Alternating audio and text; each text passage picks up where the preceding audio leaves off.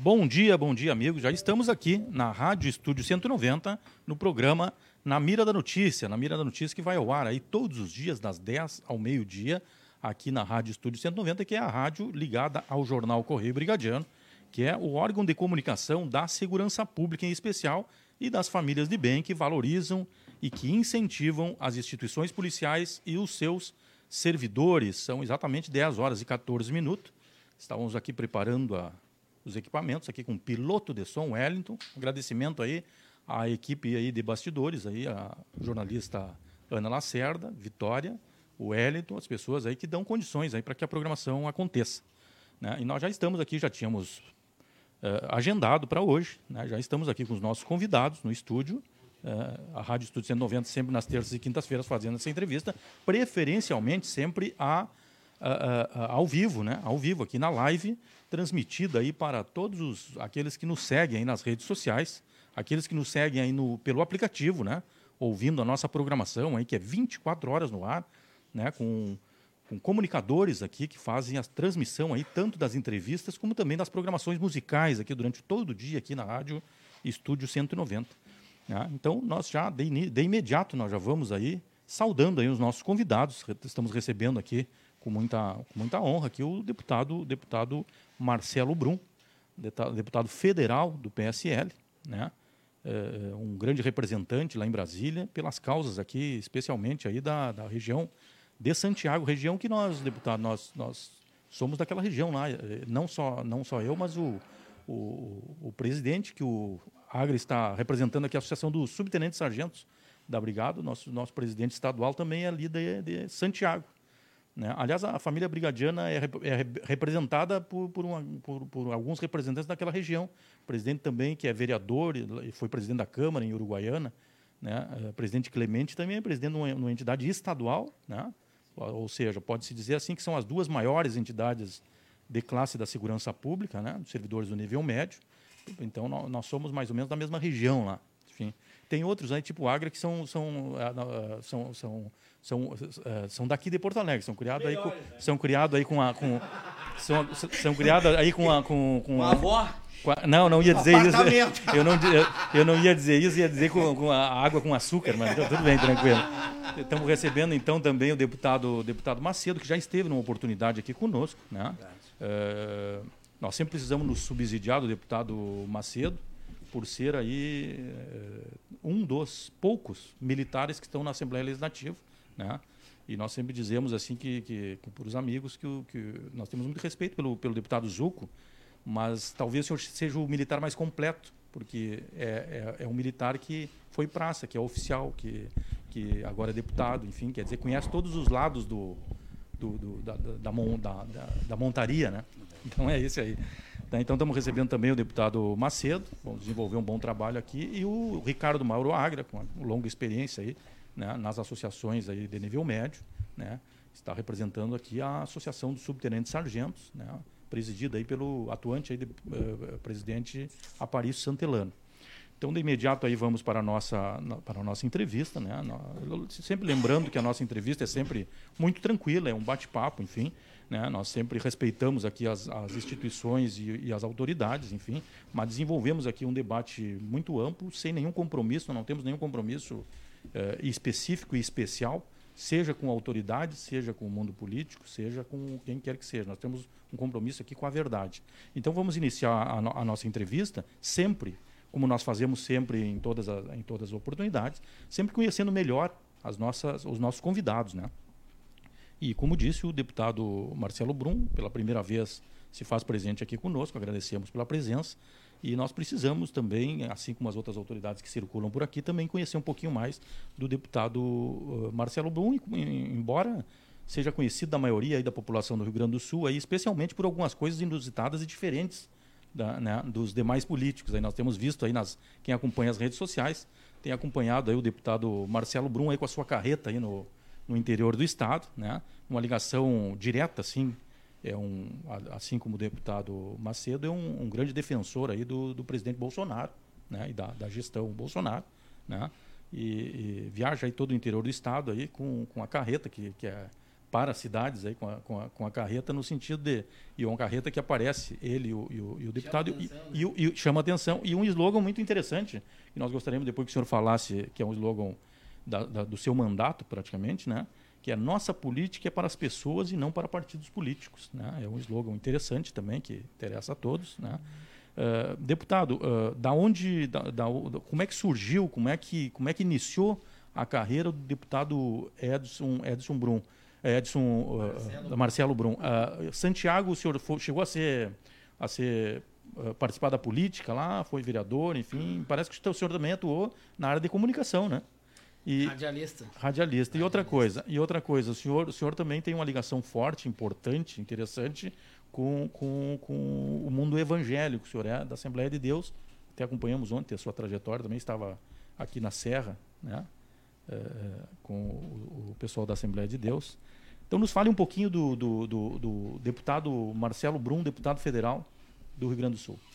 Bom dia, Gils. Bom dia, Agra, nosso presidente aí, da Associação dos Sargentos e Subtenentes, né?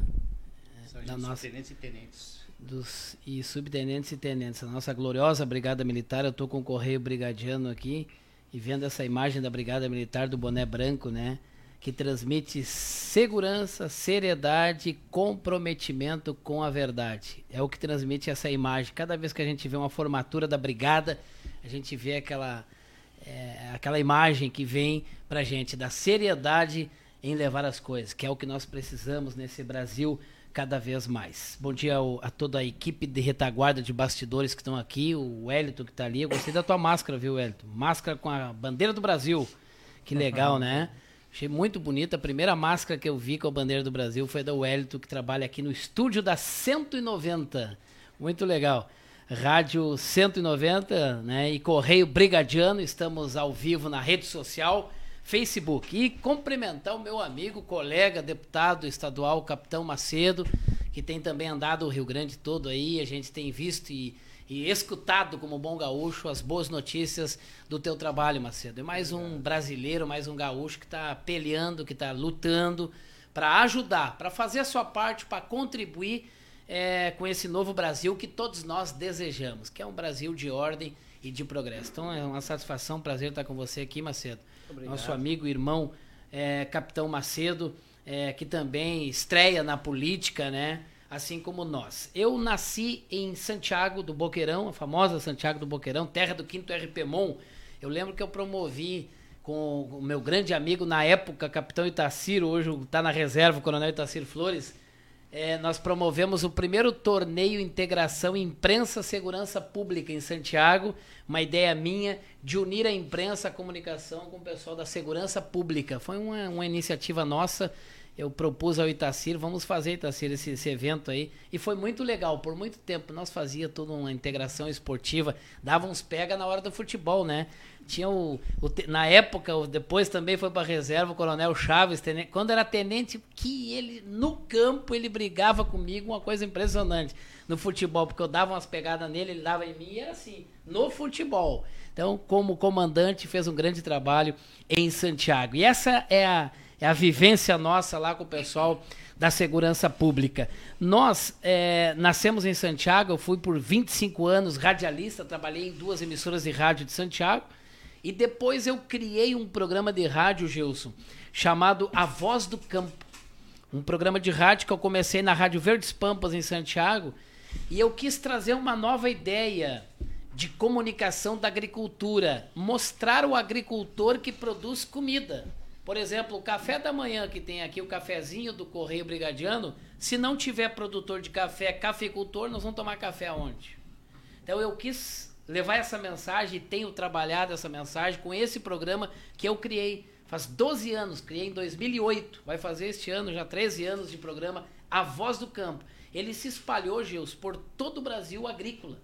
Tem rádios transmitindo o nosso programa em várias no estado do Rio Grande do Sul, em praticamente todas as regiões. E hoje ele avançou para o Mato Grosso, interior de São Paulo, Bahia, na região de produção.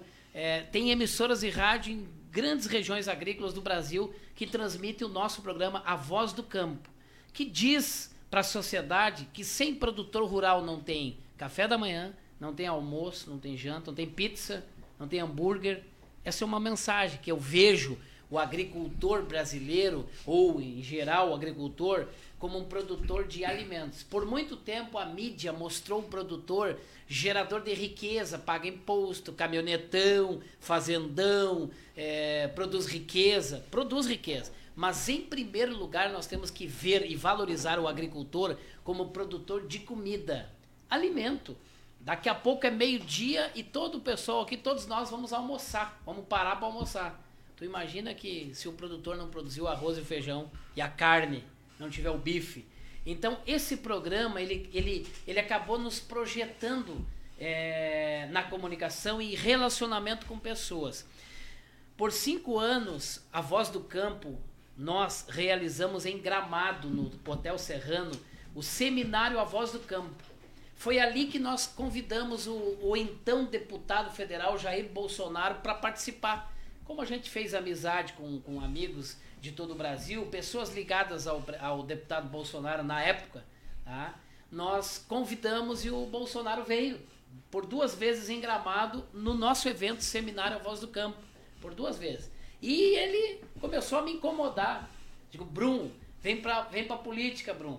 Tu nunca foi político? Não, nunca fui político. Eu nunca fui vereador, eu nunca fui vice-prefeito, eu nunca fui deputado estadual, nunca fui deputado federal, nunca fui político. Nunca fui filiado a partido político.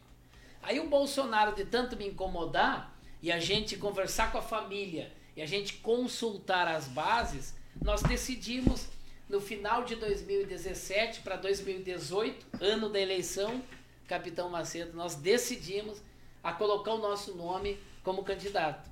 Passou em convenção e ficamos ali na primeira suplência de deputado federal, né? O ministro Onix, eleito deputado na coligação DEM-PSL, o Onix Lorenzoni foi para o ministério, abriu a vaga para a gente assumir.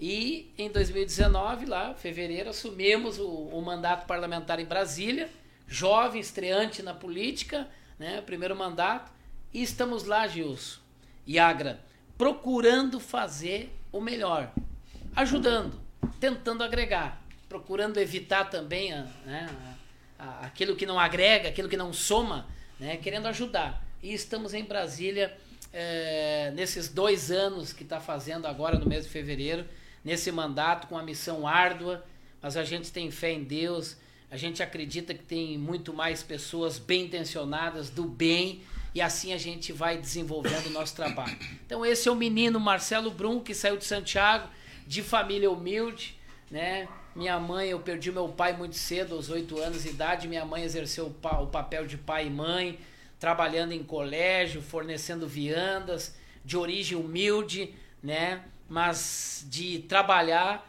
de lutar e de se virar. Assim como diz o gaúcho. Assim nós fomos conquistando o nosso espaço, trabalhando e ajudando uma sociedade mais justa, uma sociedade melhor. E aí estamos agora em Brasília, deputado federal, o primeiro deputado federal da região de Santiago, da história de Santiago, que já teve deputados estaduais, né? Inclusive teve um da Segurança Pública, o bombeiro Bianchini, nosso amigo de Santiago, nosso irmão conterrâneo de Santiago, né? militar dos bombeiros, foi deputado estadual. Teve o deputado que hoje é conselheiro do Tribunal de Contas, o Marco Peixoto. Né? Santiago tem uma história política. Mas eu nunca fiz parte dessa tradição política. Eu fui um menino radialista, comunicador, né? É, relacionado com as pessoas e aprove a Deus permitir na minha vida esse momento, essa oportunidade de eu poder servir ao meu povo, a minha nação, ao meu estado gaúcho como deputado federal. E estamos lá em Brasília, trabalhando lutando, Gilson, dizendo que a nossa política é para as pessoas, não para partidos políticos. As pessoas têm me perguntado: o que, que é isso? Eu faço parte do PSL. É o partido que eu faço. Tenho maior respeito, maior carinho por todos. Não tenho briga, não tenho polêmica, não tenho confusão com ninguém do, do partido. Graças a Deus, mantive a minha postura de ir trabalhar na política, servir o povo. E estou em Brasília é, faço parte do PSL, a política é muito dinâmica. Às vezes pode acontecer mudanças, né? Um exemplo, o próprio presidente Bolsonaro deu um estresse lá, ele saiu do PSL e hoje está aí resolvendo essa questão partidária, né? E nós estamos ao lado do presidente, estou ao lado do presidente para ajudar ele, ajudando e e quero continuar ao lado dele, ajudando ele a conduzir o Brasil para esse novo tempo que a gente quer, um tempo de paz, um tempo de segurança. Então esse é um pouco do Marcelo Brum, deputado federal hoje, Gilson. E é um prazer estar aqui com vocês do Correio Brigadiano, prazer estar com o Capitão Macedo, nosso pessoal da assessoria. Eu tenho um assessor ali que é brigadiano, o Valdir Aguirre, por 30 anos serviu a Brigada Militar, serviu ao Estado Gaúcho. Nosso assessor o Elton Dias também é, trabalham conosco, nossa equipe. E é uma satisfação, uma honra muito grande estar aqui com os amigos aqui. Perfeito, perfeito. Saudação aí ao nosso, ao assessor do deputado Marcelo Brum, nosso colega aí da Segurança Pública, né? Presente aqui, importante, importantíssimo, né, uh, diretor Agra? Sempre ter aí os nossos colegas aí uh, participando junto aí nos, nos gabinetes, muitas vezes, uh, sempre que possível, orientando nossos, nossos deputados, levando informações da base, enfim, muito importante.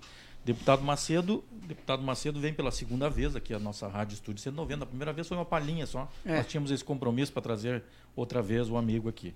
É né? Deputado não é muito diferente a trajetória, mas nós gostaríamos de ouvir um pouquinho mais, embora já tenha falado sobre a sua trajetória aqui. Mas eu acho que é importante porque são, coincidentemente, né? Coincidentemente até, uma trajetória parecida, porque da mesma forma o deputado Macedo não, também não exerceu mandato político lá na sua cidade, lá nas missões, né?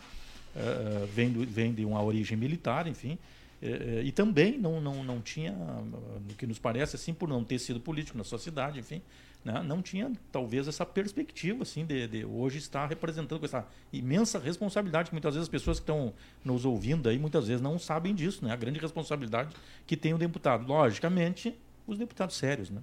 Aqueles que não são sérios, logicamente não tem grande compromisso, mas aqueles deputados sérios que, que estão no parlamento, né, tem uma grande, nós imaginamos né, que o deputado tem uma grande responsabilidade nas costas, que é justamente representar o povo, né, de voltar lá na sua base, né, de cabeça erguida e, e reconhecido pelo do trabalho que se está fazendo. Então, uma, uma palhinha para nós, deputado Macedo, do, do, do, mandato aí, de como, como o deputado Macedo é deputado Macedo hoje. Tudo bem, bom dia a todos, bom dia Gilson, bom dia ao Ricardo Agra, ao Ó, tive a satisfação de, de encontrar aqui dois ex-alunos meus. O Valdir Aguirre, lá de Santo Ângelo, e depois se intocou lá em Bossoroca e, e não saiu mais de lá, né? E, e aí o Sorrilha, o Anderson Sorrilha, que... É nosso diretor aqui da... É, da, pois da, o Anderson da, Sorrilha serviu muito tempo conosco ali no Batalhão de Comunicações Santo Ângelo, trabalhava na área de informática, atendia o batalhão e todas as unidades ali em Santo Ângelo. E depois ele fez o, o, concurso da brigada, foi para Frederico, a última vez que eu falei com ele. Aí ele entrou ali, todo barbudo, e eu olhei no olho, porque eu, eu conheço as pessoas pelos olhos. Eu tenho essa característica. Eu bati o olho e falei, mas tu não é o Anderson Sorrilha, ele já me abraçou, né? Então, é uma Esse rapaz, esse rapaz, deputado, já teve em, em tanto lugar, esse rapaz teve aí por muito tempo, em vários, em dois governos, né? No Ministério da Justiça, lá em Brasília. Era o camarada, o senhor fez desse rapaz aí uma celebridade, porque ele, ele é responsável aí por, por um sistema de, integrado de segurança pública de todo o Brasil. ele veio agora há pouco de lá, requisitado pelo comando da brigada, requisitado para o comando da brigada, justamente porque ele porque a brigada se deu por conta que tinha um guerreiro perdido lá em Brasília, ajudando lá o Bolsonaro e que estava fazendo falta aqui também no Rio Grande do Sul. Chamaram ele de volta agora. Chamaram ele de volta. Mas é uma satisfação, tanto o Valdir Aguirre, que eu conheci, como o Anderson Sorrilha, são pessoas competentes e sei que vai avançar muito na vida.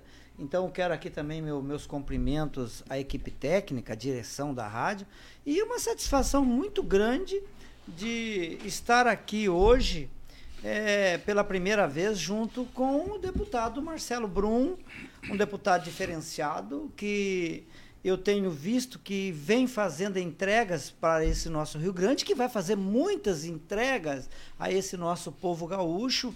Então eu me sinto honrado de estar sentado aqui junto hoje com o Marcelo Brum.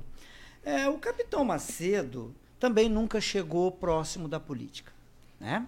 O capitão Macedo ele saiu da lavoura de levar laçaço de, de, de, de raiz na canela de, de, arado, de desenroscar o arado de raízes trancado.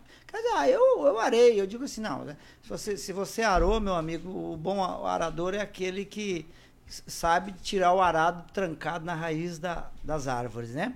Então eu eu venho da, dessa. Aí do, da lavoura eu fui para o Exército Brasileiro, e falando no Exército Brasileiro, nós perdemos um grande esteio do Exército Brasileiro, meu amigo, um grande parceiro, é, conselheiro, que foi o nosso general Mioto.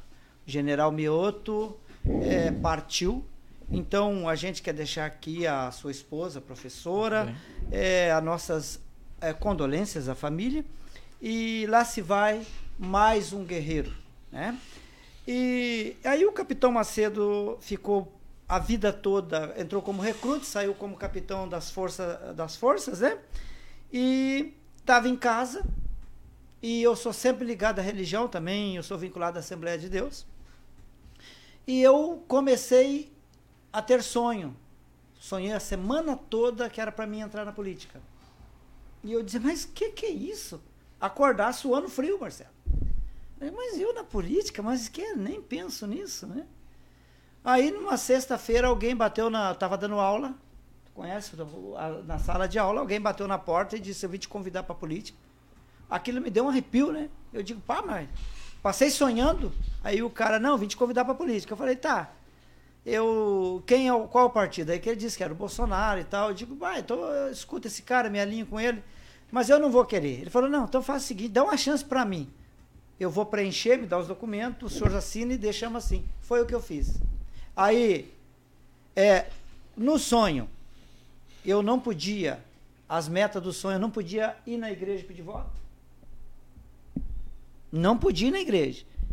Aí, no sonho, dizia, depois eles te procurarão, mas não peça voto na igreja eu ia nos cultos ali com o pastor Valdemar, ele não sabia que era candidato. Os deputados, os candidatos subiam no púlpito, pediam voto, entregavam o folheto, eu pegava e saía quietinho para casa. É, não fiz campanha. Não fiz campanha. É, me arrastaram uma vez para um, uma carreata, duas do Bolsonaro. Fui, mas sem expressão. Eu costumo dizer que ganhei a política sentado no sofá. Tive uma carreata, inclusive, não era carreata, acho que foi lá contigo em São Luís. Isso. É, o Rui foi. O Rui me convidou, não te conheço, quero te conhecer, fui lá.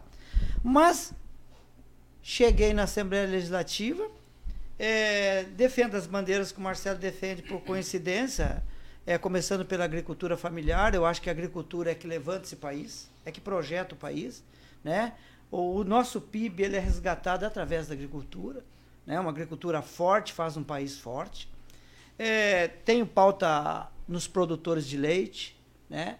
Vejo que o nosso produtor de leite é muito sofrido, porque é, quem tem as suas isenções de impostos, ele acaba é, resgatando isso e acaba é, comprando leite importado que vem concorrer com o próprio produtor de leite. Então, nós estamos aqui na Assembleia Legislativa, estamos à disposição dos senhores e queremos fazer um trabalho transparente, limpo e de cabeça erguida. E o nosso lema, um pouco diferente do Marcelo Brum, é resgatar o Galdério esquecido do Rio Grande. Perfeito, deputado. Muito bem, muito bem. Esse foi a manifestação. Várias, várias manifestações aqui. Não poderia ser diferente, né, pessoal? Pode achar aqui que a gente pode, pode parecer que a gente que a gente pauta nosso programa aqui com uma linha em, em especial, né? Uh, na verdade, há algumas técnicas aí da produção com relação aos convidados, né? Aos convidados. Né? E esses dois convidados aí, os dois deputados, na verdade, foram convidados justamente porque a gente quer uh, estabelecer esse diálogo aí com relação ao governo Bolsonaro e é natural que, que, que ocorram aí muitas manifestações favoráveis aqui, né? muitas manifestações, muitas, muitas. Né? A gente não sabe se vai poder ler todas aqui, mas são várias, várias manifestações aqui, umas até de amor, né? Amo o Bolsonaro, não é porque é Bolsonaro, mas porque é o único de todos que estão aí, é, que visa o povo e não o interesse próprio, o bolso, enfim, né? E, e aí vai, aí manifestações para o pro, pro deputado, deputado, uh, pro deputado Macedo, né?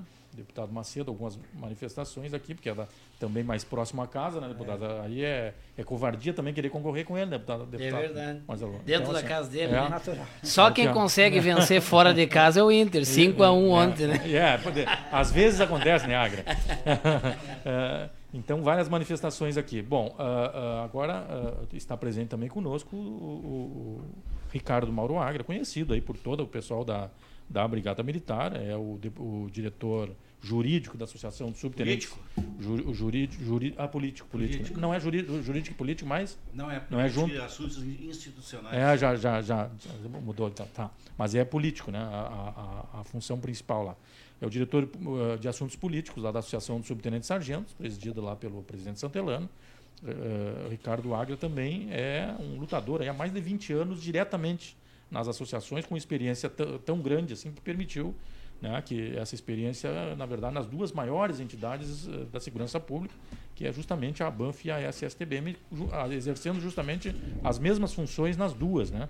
Então tem um, uma experiência de, de 20 anos aí transitando né, nos, nos, na, nos, no parlamento, tanto gaúcho como, quanto, quanto federal, né, pedindo muitas vezes, juntamente com as presidências das entidades, de pires na mão ali, né, em especial nesses últimos anos, não é nem para buscar direito de servidores, mas é para que não retirem direito de servidores.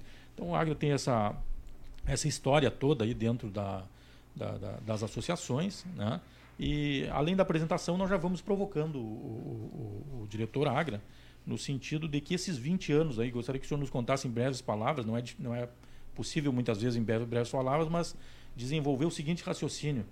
Uh, essa experiência de 20 anos são mais são seis, seis governadores. Seis governadores. Né? Uh, no ano passado tivemos uma experiência, e dentro dos 20 anos foram várias experiências, né? de, de colocar, vocês colocarem pessoal nas ruas, uh, muitas vezes, como eu disse, não para buscar aumento salarial nem nada, mas para não retirarem direitos dos servidores e tudo mais. O que, que passa? Não, às vezes não dá uma vontade de desistir ou, ou, ou não, não, não, não, não, provoca isso um. Bom, cabelos brancos já, já provocou, né? Não tem, Careca, um, não né? tem um cabelo preto. Mas o que, que ocorre? Nesse, nesse período, assim, essa, esse último movimento, por exemplo, a não retirada de direito, foi mais de 15 mil servidores na rua e não ouvi isso ecoar da esquina da, do Palácio Pirantini para dentro da do, do, pro, o que separa né, é só uma parede, né? É, para dentro da Assembleia Legislativa e para dentro da parede do Palácio Piratini. Não estou falando do governo de Eduardo Leite, mas estou falando aí no mínimo aí em seis governadores. Não, uh, muitas vezes não ele, uh, não ter aí a compreensão, a humildade deles ouvir essas pessoas sofridas ali no outro lado.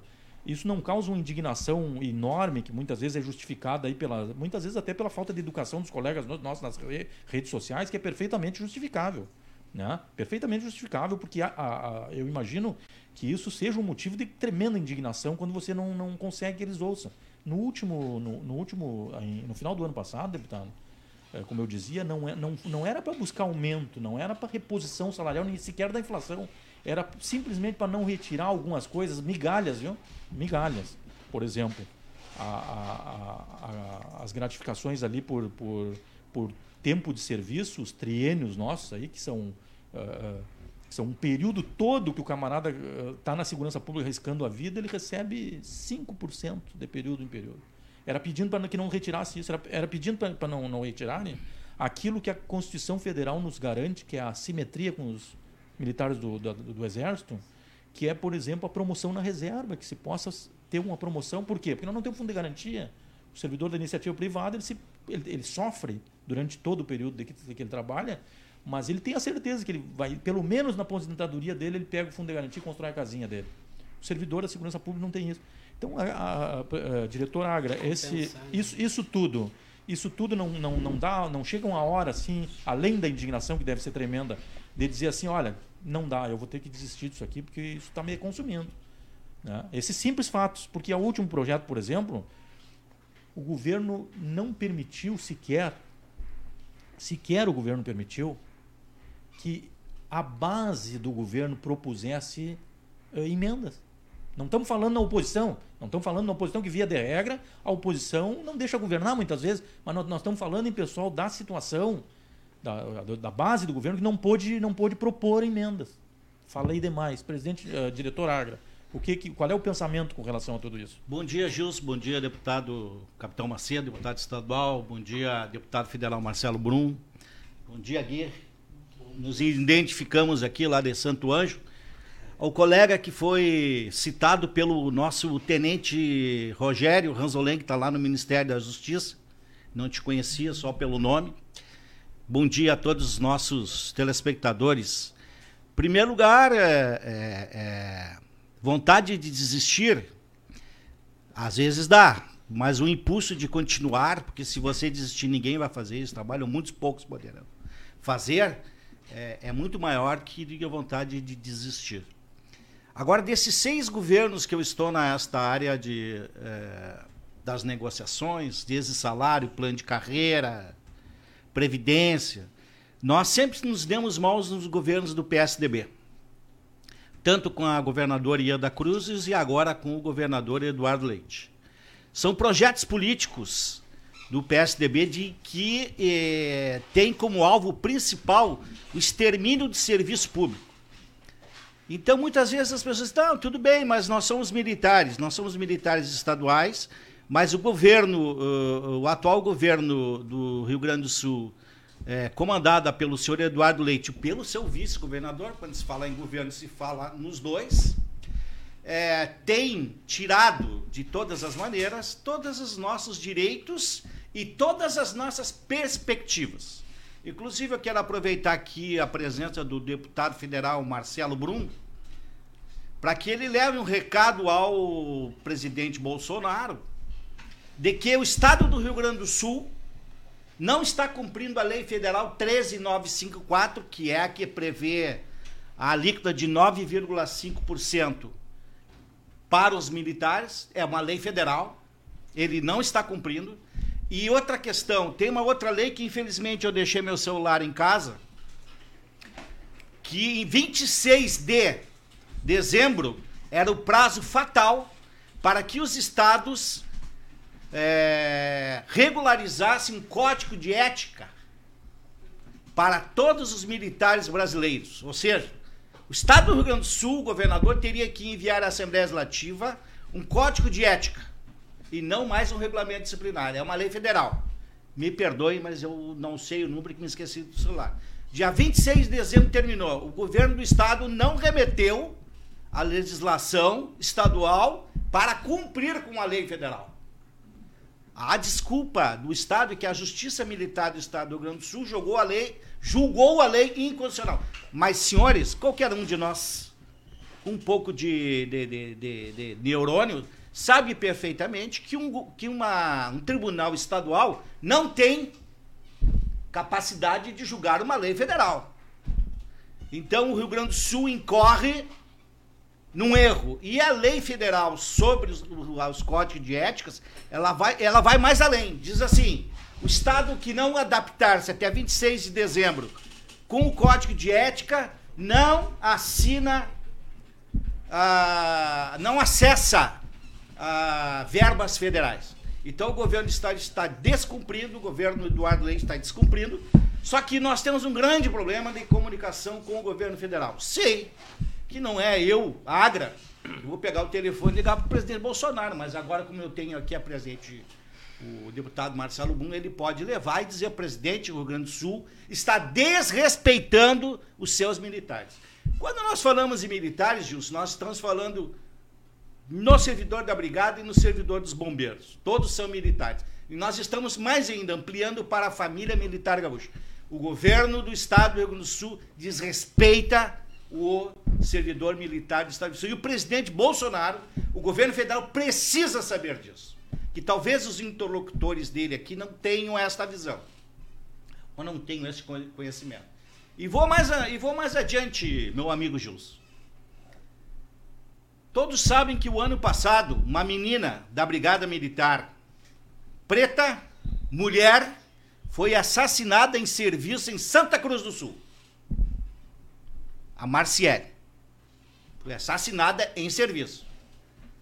No dia do funeral dela, no dia do funeral dela, que foi no outro dia, e nós estávamos em, eu e os presidentes Santelano, que é, uma saudação ao nosso presidente, ele não pôde comparecer porque ele está administrando a nossa colônia de férias e está mudando o período e o, e o Santa Helena é cri-cri. Ele gosta de ver o que está acontecendo. Aí pediu para mim vir aqui. Fazer uma saudação a vocês. Nós estávamos em Santana do Livramento fazendo uma caminhada. No outro dia, no dia do enterro desta menina, desta colega, desta brigadiana, desta militar, aonde que estava o, governa o governador Eduardo Leite? Aonde estava?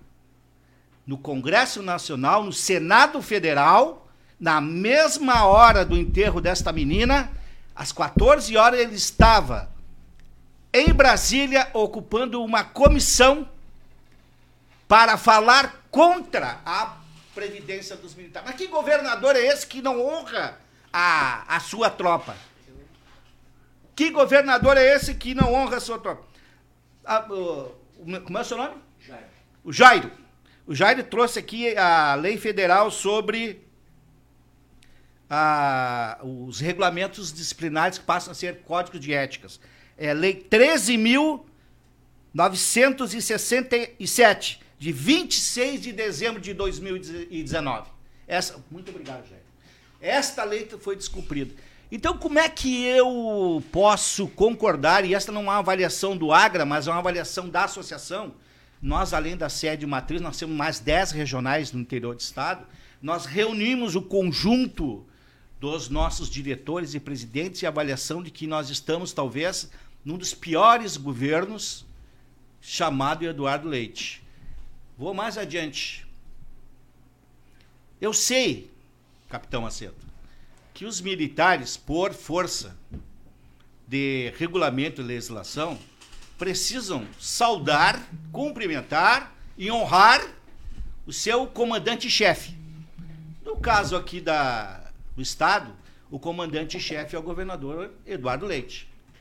Mas eu não consigo, como integrante de uma entidade, é, ver com bons olhos como que uma pessoa como governador Eduardo Leite, e é governador, eu não estou falando da pessoa dele. Para mim, a pessoa dele é uma pessoa honrada, de conduta ilibada. Mas estou falando como administrador público e como político. Como alguém que deveria honrar a sua tropa, vai a Brasília pedir para que os militares não tenham a previdência que o governo federal colocou, como ele fez aqui, que distribuiu cargos. O senhor sabe perfeitamente Gilson, já vou passar a palavra, que um dia antes das votações é, em janeiro de 2019, que o governador do Rio Grande do Sul e seu vice-governador fizeram um café dentro do Palácio Piratini, chamaram todos os empresários do estado do Rio Grande do Sul e distribuiu a lista de deputados que, da base do governo. Isso não foi dito por mim, isso foi dito por deputados da base. Empresários ligando, ó, oh, fulano, sabe que eu te ajudo na tua campanha e tal. E se tu não votar no, no, no, no projeto do governador Eduardo Leite, na próxima campanha tu sabe. Um deputado que disse isso abertamente, que mandou um empresário bem longe, foi o Edson Brum. O senhor conhece bem, que tem um temperamento fortíssimo. Ele disse isso para nós na barraca. Então eu, eu não reconheço esse governador Eduardo Leite como meu comandante. Eu sinto muito que a Brigada Militar e os bombeiros ainda deem medalhas para essa pessoa. Ele não merece.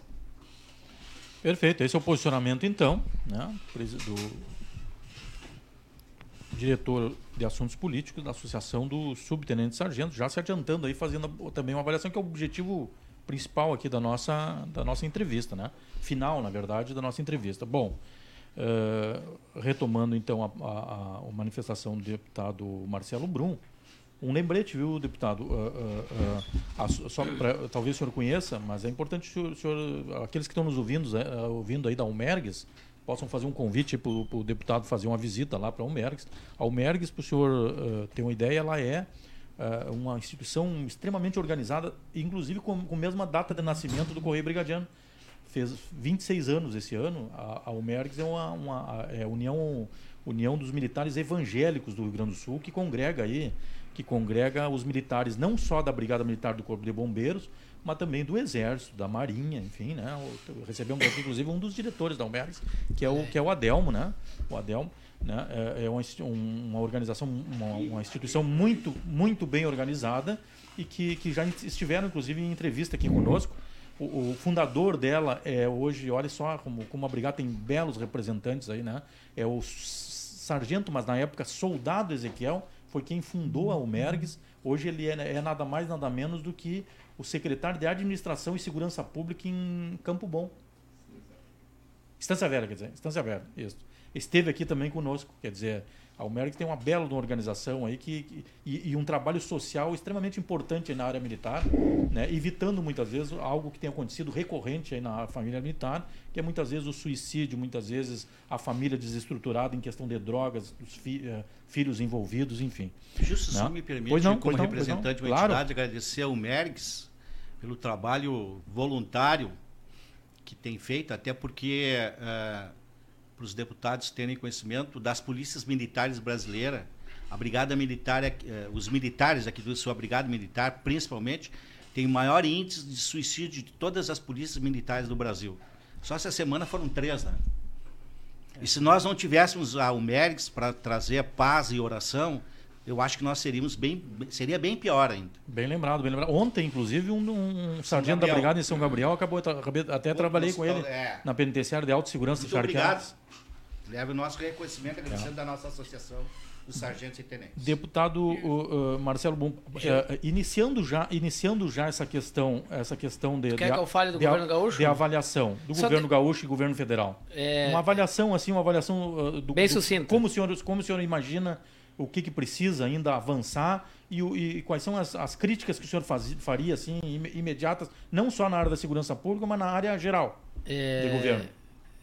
Primeiro que o governador tem que respeitar a brigada militar como ser humano que são ali, é, são os que promovem a segurança e a paz da sociedade nos trazem segurança. Ouvindo o Agra desabafar aqui, é, que quando foi assassinada a menina brigadiana aqui em Santa Cruz, o governador tem passado o mesmo dia, tá lá, porque não adiou a audiência no Senado e foi lá no velório dar um abraço na família e abraçar os e colegas o, lá. E então, a falta de respeito do senhor governador. o vice-governador estava fora do país. Pois é.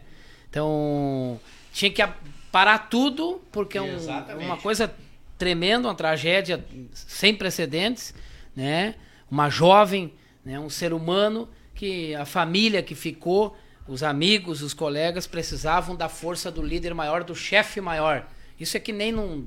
Que Deus nos livre, Capitão Macedo, de acontecer algo assim no, no, no trabalho da gente, numa assessoria Tu para toda a tua agenda, tu vai lá atender a família do teu assessor, da tua assessora, enfim. Poxa, então assim, ó, meu repúdio ao a figura do governador Eduardo Leite de não de saber essa informação detalhada e clara aqui que o Agra nos passa, que no dia em que foi a, que morreu e no velório, no enterro da soldada aí de, de, de Santa Cruz, é, jovem brigadiana que, que morreu, o governador deveria estar lá dando um abraço na família junto lá. Mas enfim, né? E eu repudio esse tipo de coisa também. Para mim, uma péssima de uma atitude. É, eu protocolei um projeto no Congresso Nacional, PL 213 de 2020, que faz uma homenagem aos policiais militares. Os policiais em geral, civis e militares. É que quando o policial for para reserva, ele leve a arma dele. Eu chamei, eu, eu fiz uma amizade com o pai do Gabriel Monteiro, aquele policial carioca. Grande, É, e o Gabriel ficou de padrinho deste projeto. Ele teve conosco em Brasília por várias vezes. O Gabriel Monteiro, muito meu amigo, aquele menino que luta lá no Rio de Janeiro, policial exemplar, um jovem lutador, um jovem patriota, que ama o seu povo, que ama o seu país, o seu estado carioca, enfim. ele ficou de padrinho desse projeto, que é um projeto que faz uma homenagem aos policiais. Quando o policial vai para a reserva, levar sua arma né? A sua companheira, a sua companhia, ele levar. Então, é um projeto nosso, nós protocolamos no, na Câmara dos Deputados e como nós tivemos a pandemia, as comissões fecharam todas e a gente não conseguiu pautar esses projetos e discutir esses projetos. Mas eu acredito que esse aqui não precisa de discussão, eu acredito que, poxa, vamos fazer uma homenagem, o mínimo que a gente faz a esse povo que enquanto nós estamos fazendo os nossos churrasquinhos na, nas coberturas, na praia, nas grandes cidades e pequenas cidades, quando nós estamos fazendo a nossa festinha com a nossa família, os nossos amigos, a polícia está cuidando da nossa segurança. Quando nós estamos dormindo, a polícia está cuidando de nós. Quando nós fechamos os olhos e dormimos no nosso lar com a nossa família, a polícia está cuidando. Estão acordados três, quatro horas da madrugada, cuidando das pessoas, cuidando das cidades. Então, o nosso reconhecimento, eu vejo polícia assim, como um ser humano que, enquanto uns curtem a vida, eles estão lá na labuta enfrentando o mal de frente. Enfrentando o mal de frente. Então eu vejo polícia, tanto militar como civil, dessa forma. Uma pessoa que precisa de todo um respeito, de toda uma atenção e de todo um cuidado especial. Policial precisa ter um cuidado especial. Deixa eu te dar um exemplo, Gilson. Antes de falar do governo Leite do governo Bolsonaro, eh, eu fiz uma visita logo no mandato ao presídio estadual de Santiago, minha terra. E eu fui alvo até de algumas críticas, mas o que que tu, um bolsonarista, quer no presídio? Eu digo, tu senta aí que eu vou te dizer o que, que eu queria no presídio. Eu fui lá ver a situação que os agentes penitenciários estão trabalhando. Os caras estão lá numa fábrica de doença, Agra. Estão numa indústria de doença psicológica. Aquilo lá é de alta tensão. Deveria estar escrito lá Perigo, alta tensão. Não é só na RGE ou na CE ou na energia, mas dentro, na entrada de um presídio, alta tensão, perigo. Psicológica, pessoas que ficam doentes, que querem o suicídio, pessoas adoecendo, agentes penitenciários cuidando do, de 200 dentro de um presídio. Isso eu estou falando de Santiago, não estou falando de presídio central, nem vamos falar, senão não vai dar tempo, nós vamos ficar até às seis da tarde aqui, se tocar no presídio central charqueados. Eu estou só falando do presídio Santiago. Nós precisamos cuidar dos agentes que cuidam da segurança do povo, da sociedade, inclusive do próprio governador, de todos, de todas as autoridades. Todos são cuidados por esse, por esse pessoal. E como está a vida deles? É, nós precisamos valorizar. Quando se fala em, em querer pensar em retirar algum direito adquirido, alguma coisinha, tem que banir da política. Tem que banir da política. Tem que banir da política. Direito adquirido é direito adquirido.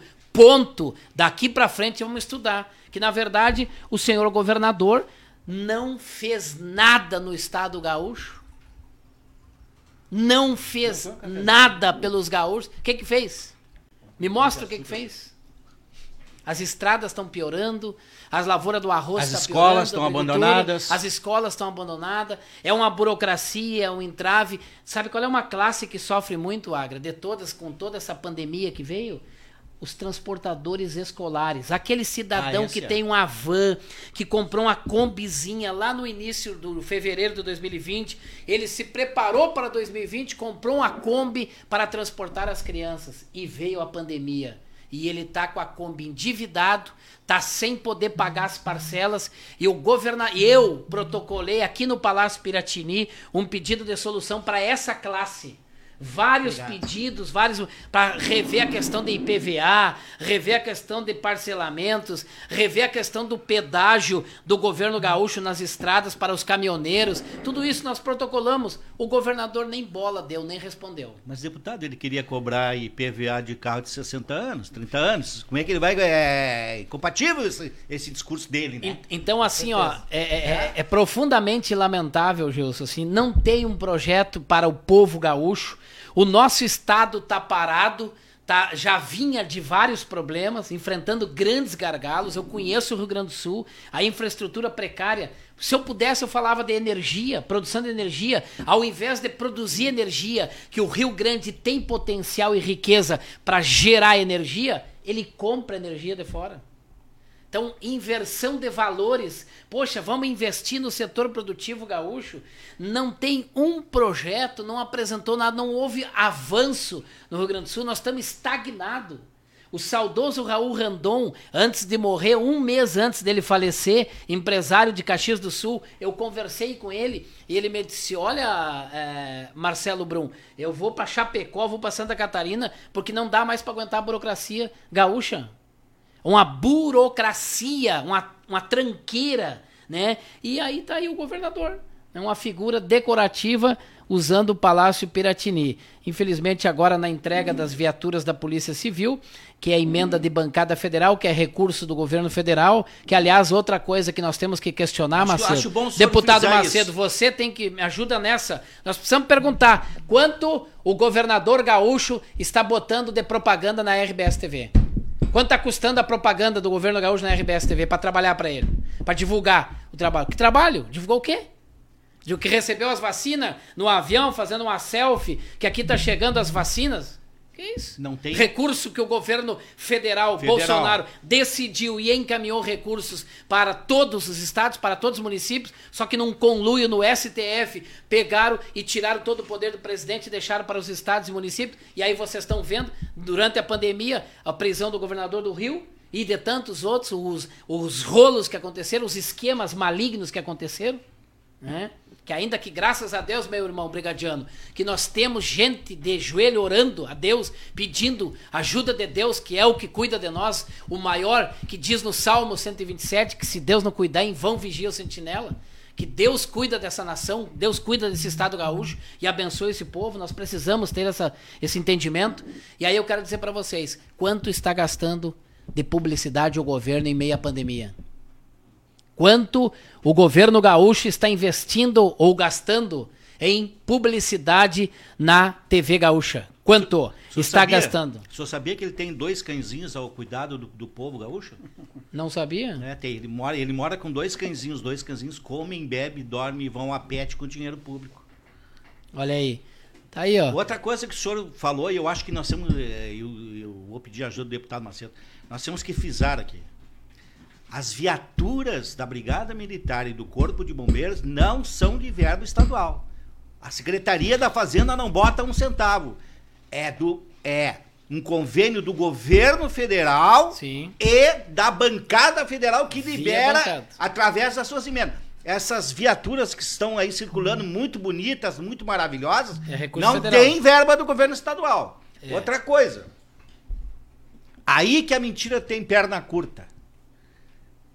As, as viaturas demais não são do governo. ah, Se não é do governo federal, não é verba da, dos nossos deputados federais, é do Instituto Cultural Floresta, que arrecada entre os empresários gaúchos uma verba para comprar equipamentos entre viaturas e colete balístico para doar à Brigada Militar e Polícia Civil.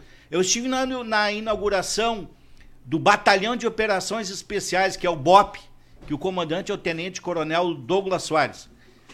Ah, onde era o antigo ambiental aqui na Avenida Bento Gonçalves. Todo o batalhão, todo o batalhão foi reconstruído, recuperado, pintado e todo esse equipamento através do Instituto Cultural Floresta. Então o governador, o governo Eduardo Leite, ele é bom de marketing. Isso a gente não pode. É ele e o João Dória. Já viu que os dois andam com a calça apertada, não? Mesmo partido. Deputado, Ando. deputado, É Mar- verdade. deputado Marcelo, uma, uma, uma, uma provocação. Olha, olha a, minha, a, minha, a minha petulância aqui de querer montar agenda para as associações. Eu sou um mero, um mero estagiário da comunicação. Né? Eh, tem duas pautas, eu diria duas, são várias, mas tem duas pautas importantes aí que o senhor pode ajudar.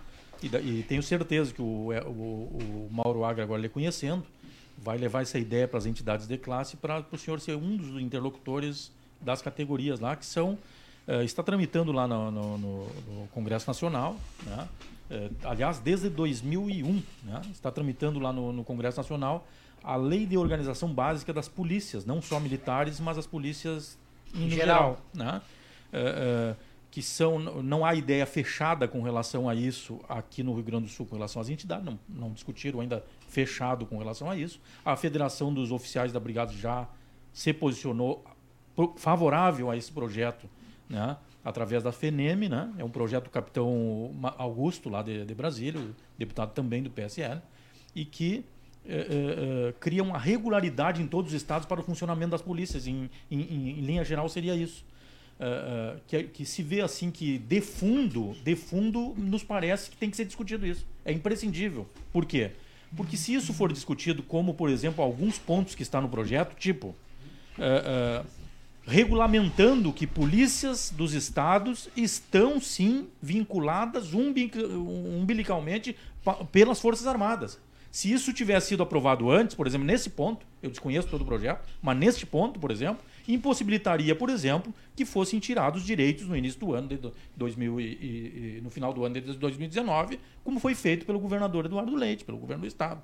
Então, quer dizer, tem coisas que são necessárias serem, serem aprovadas lá e me parece que uma delas que tem que ser bem discutida e que a associa- associação daqui a pouco vão mostrar o posicionamento ao senhor é essa questão. Né? Porque ali estão coisas importantes, por exemplo, por exemplo, e os governadores e o governo do Rio Grande do Sul já se já se manifestou com relação a isso, contrário ao projeto. Por quê? Porque uma das coisas também importantes, eu acho, para a democracia, inclusive, é que a escolha, como é feito no Ministério Público, como é feito em, outros, em outras instituições, a escolha do comandante-geral e do delegado de polícia do Rio Grande do Sul é numa lista tríplice em que se sugere que seja a Assembleia Legislativa que se escolha. O, o que eu acho justo, por quê? Porque os governos nos estados, o que, que tem acontecido, deputado? Os governos nos, nos estados, eles têm feito uma política uma política de governo e não de Estado. Ou seja, o governador entra, se resolve fazer A ou B com a segurança pública e ele faz daquele jeito e não há contrariedade nenhuma com relação a isso.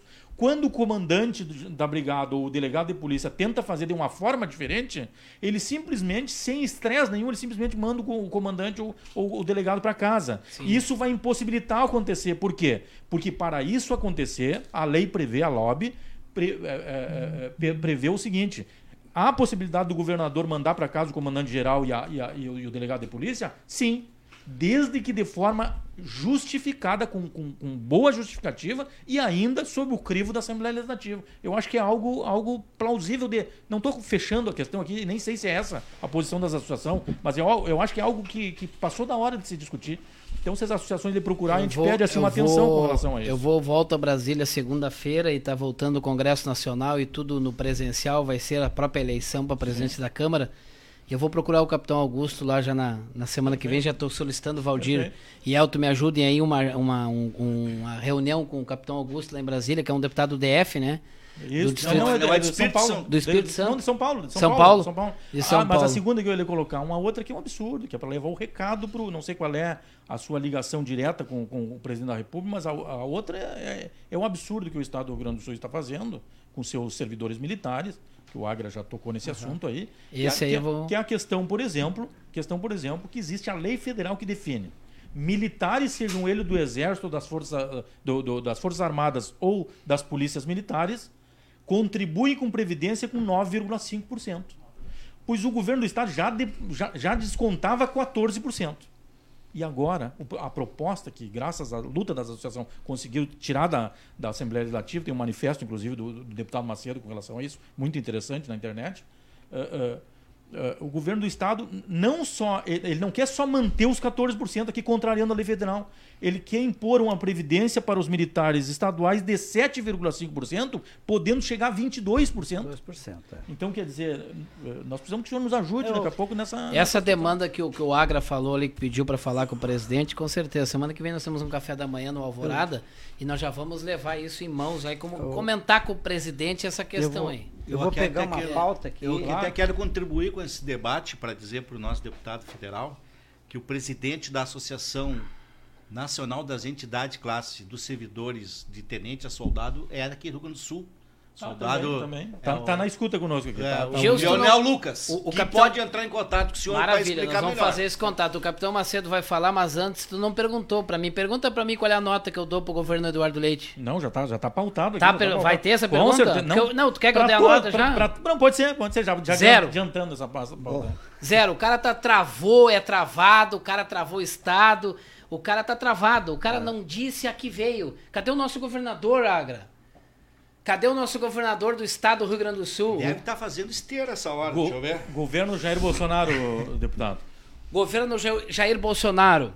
Um, um- primeiro, um cidadão pai de família, temente a Deus, que respeita os brasileiros. Patriota, cidadão que é justo. Que tem as suas dificuldades, tem as suas dificuldades. Não é o dono da verdade, não é o perfeitinho, não é o santo certinho, mas é um cidadão que tem um coração gigantesco e que quer fazer o melhor pelo Brasil. Quer um Brasil justo, um Brasil decente e principalmente fazer valer o que está na bandeira: ordem e progresso. Ninguém vai pegar um controle remoto. O presidente Bolsonaro não tem o controle remoto do poder em que aperta uma tecla e mudou o Brasil.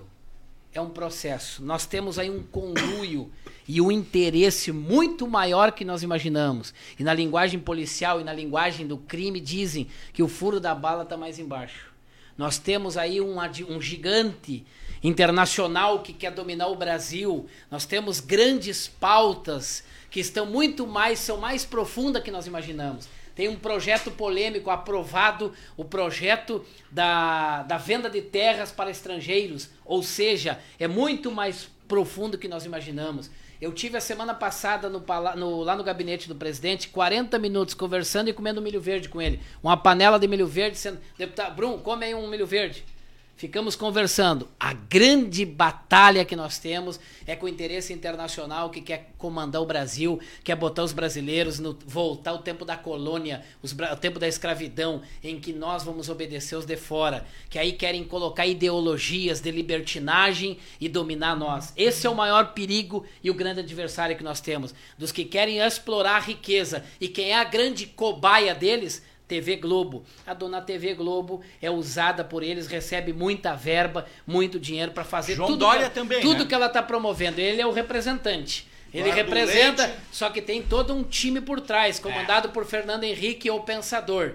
E esse Fernando Henrique, companhia, e Temer, que foi contratado agora para fazer um- uma jogada da, da 5G da internet, que é perigosa, e que o presidente está firme com a caneta na mão, para vocês ver o adversário que o Brasil tem, que os brasileiros têm. Porque o Bolsonaro, se Deus quiser, ele vai fazer o, o trabalho dele pelo Brasil, a missão que ele diz ter e que Deus deu para ele, ele vai fazer. Mas e depois, meus amigos? amigos. Por isso nós precisamos, Capitão Macedo, você que tem o coração do Bolsonaro, ajudar nesse momento, cada vez mais nós ajudar. Eu sei quanto você está fazendo, mas o quanto nós precisamos nos dar as mãos. E para nós se unir, nós temos que, é, muitos, infelizmente, tem que se despir um pouquinho da vaidade e do orgulho, de achar que é bam, bam, bam. Nós não somos nada, a nossa vida está nas mãos de Deus. De tarde ninguém sabe se vai estar com a sua família. A vida é tudo, é muito, é muito, é um, é um pavio. A vida é um fio de cabelo. Daqui a pouco nós não estamos mais aqui, Macedo. É verdade. Vamos deixar a marca, a marca do grande trabalho, da- das coisas certas, tentar fazer. Tentar melhorar, tentar ajudar, tentar agregar. Agora não vamos enganar o povo, não vamos iludir as pessoas, não vamos mentir para as pessoas. Nós estamos correndo um risco sério, Agra, Gilson, vocês que têm um papel fundamental, que tem uma classe especial por trás de vocês, que é a classe da polícia militar e civil, que envolve toda uma segurança pública. Você tocou nesse projeto do, do Augusto Capitão, é fundamental, porque ele trata. O governador amanheceu com os pés tapados e troca o secretário da Segurança Pública. Puxa, tava querendo fazer um grande trabalho, de repente muda tudo, muda todas as, muda todo o sistema e aí como é que faz? Então é preciso criar uma segurança pública dentro dos palácios. Uma segurança dentro dos palácios para que esse palácio traga para a sociedade uma verdadeira segurança. Porque as pessoas estão com muito medo. As pessoas estão vivendo com medo, estão preocupadas, estão ansiosas e assustadas com o que está acontecendo. E os governantes têm o papel de transmitir para a população segurança, firmeza de que as coisas estão indo bem. Nós precisamos entender esse processo. O inimigo nosso é muito maior que nós imaginamos. É o interesse internacional. Vocês acham que eles defendem, que eles querem o bem da Amazônia? Eles não querem o bem da Amazônia. Eles querem a riqueza que está embaixo da terra na Amazônia. O problema é que a, do- a que domina a comunicação no Brasil, ela engana. A ONG, por exemplo, essas ONGs que estão no Brasil internacionais, me ajudem aí com o nome de uma famosa aí. A ONG. A ONG famosa é essa da questão ambiental, a. O Greenpeace. O Greenpeace. O Green- Vocês acham que eles querem o bem da Amazônia? Eles querem a riqueza. Se nós pegar nas questões indígenas, FUNAI, vocês vão se assustar das coisas que tem por trás disso. O interesse internacional. Eles querem dominar o Brasil. E o pior de tudo, meu irmão, o pior de tudo é que eles não querem saber da igreja, seja católica ou evangélica. Tem que derrubar. É verdade. O, o, o alvo principal é o controle financeiro e a estratégia dos caras, os caras não bobo não são, porque eles querem entrar pelo setor de comida que é um setor principal que nós temos. Principal. É injetar dinheiro numa agricultura que está sofrendo. Por que, que esses governantes, tanto de Estado e anteriores do, do Brasil, não investiram em infraestrutura para fragilizar toda a infraestrutura brasileira para que depois os caras chegassem com dinheiro? Nós temos dinheiro para energia, para arrumar estrada, para mudar tudo aqui. E aí pega governante floxo, e um deles é o Eduardo Leite, o outro pior ainda é o Dória, são floxo eles se vendem. E aí entra um ditado que a gente todo conhece aqui: nem tudo que brilha é ouro. Nem tudo que brilha é ouro, nem toda proposta do momento de muito dinheiro é boa. Lá no futuro nós vamos ter a consequência. Qual é a consequência? Eles querem controlar a agricultura brasileira, controlar o brasileiro, para depois chegar, ó, agora vocês não têm de igreja, vão derrubar essa igreja católica aqui, derrubar essa igreja evangélica. Tá lá, ó, política, ideologia e conspirações. Deputado, Esse aí, meu irmão. O Brasil e a nova ordem mundial. Tá aí o perigo que nós estamos correndo. Eu estou transmitindo aqui, Gilson, em primeira mão, um sentimento que eu tive no gabinete do presidente da República, um sentimento do Bolsonaro, que está no Capitão Macedo, que é um cidadão extraordinário. Sabe o que, que eu gosto da. Sabe o que, que corre de ti no, no Rio Grande? Da tua humildade, Macedo. Obrigado. E a Bíblia diz que os humildes serão exaltados, que os exaltados serão humilhados. Amém. O senhor esqueceu de citar que tem um grande complô Amém. a nível nacional, é, porque o governador de São Paulo e os demais integrantes, quase todos do PSDB, também tem o dinheiro dos Jorge Soros, né? Sim. Vamos, vamos, vamos, vamos. Agora, agora é tempo dobrado Deixa. deputado Macedo, senão nós vamos fazer. Eu vou tomar um chimarrão. Eu quero fazer senão... um agradecimento que eu me esqueci, Jus. Tá. Eu me esqueci. Eu engatei aqui. Não, tranquilo, tranquilo. Eu quero agradecer o, o deputado, deputado Macedo, Macedo pelo seguinte. Desde que ele assumiu a Assembleia Legislativa, ele não tem uma votação contra os servidores públicos do Estado do Rio Grande do Sul. Olha aí. Vamos fazer justiça aí. Vamos fazer justiça. Macedo falar mais depois da aí, viu? Não tem nenhuma votação dele, porque nós acompanhamos lá, dele. Da bancada que ele. Nós vamos tocar nisso agora. Tem tá gente tá que votou contra nós e depois que não. Teve um até que ocupou um cargo de secretário do Estado do Rio Grande do Sul e depois foi lá querer embarcar audiência conosco. Não. Mas o capitão Macedo, não. Não tem, eu vou dizer para vocês de novo em minha categoria, Capitão Macedo, como deputado estadual, não tem um voto dele, se vocês quiserem, a Associação de Políticos, contra os servidores públicos. O senhor não tem cargo no governo, né? Não. Por isso que ele. Por, por isso que é, é, o que eu, o que eu tinha. Não, eu quero responder essa também. Tá por isso, pergunta para Macedo, deixa eu me ajudar, Macedo, porque tu, depois dessa aí, não eu não tenho um cargo no governo estadual e federal. Eu vou gritar um pouquinho, eu não tenho, vou olhar para a câmera lá, eu não tenho um cargo, por isso que eu cobro e pergunto ao governador.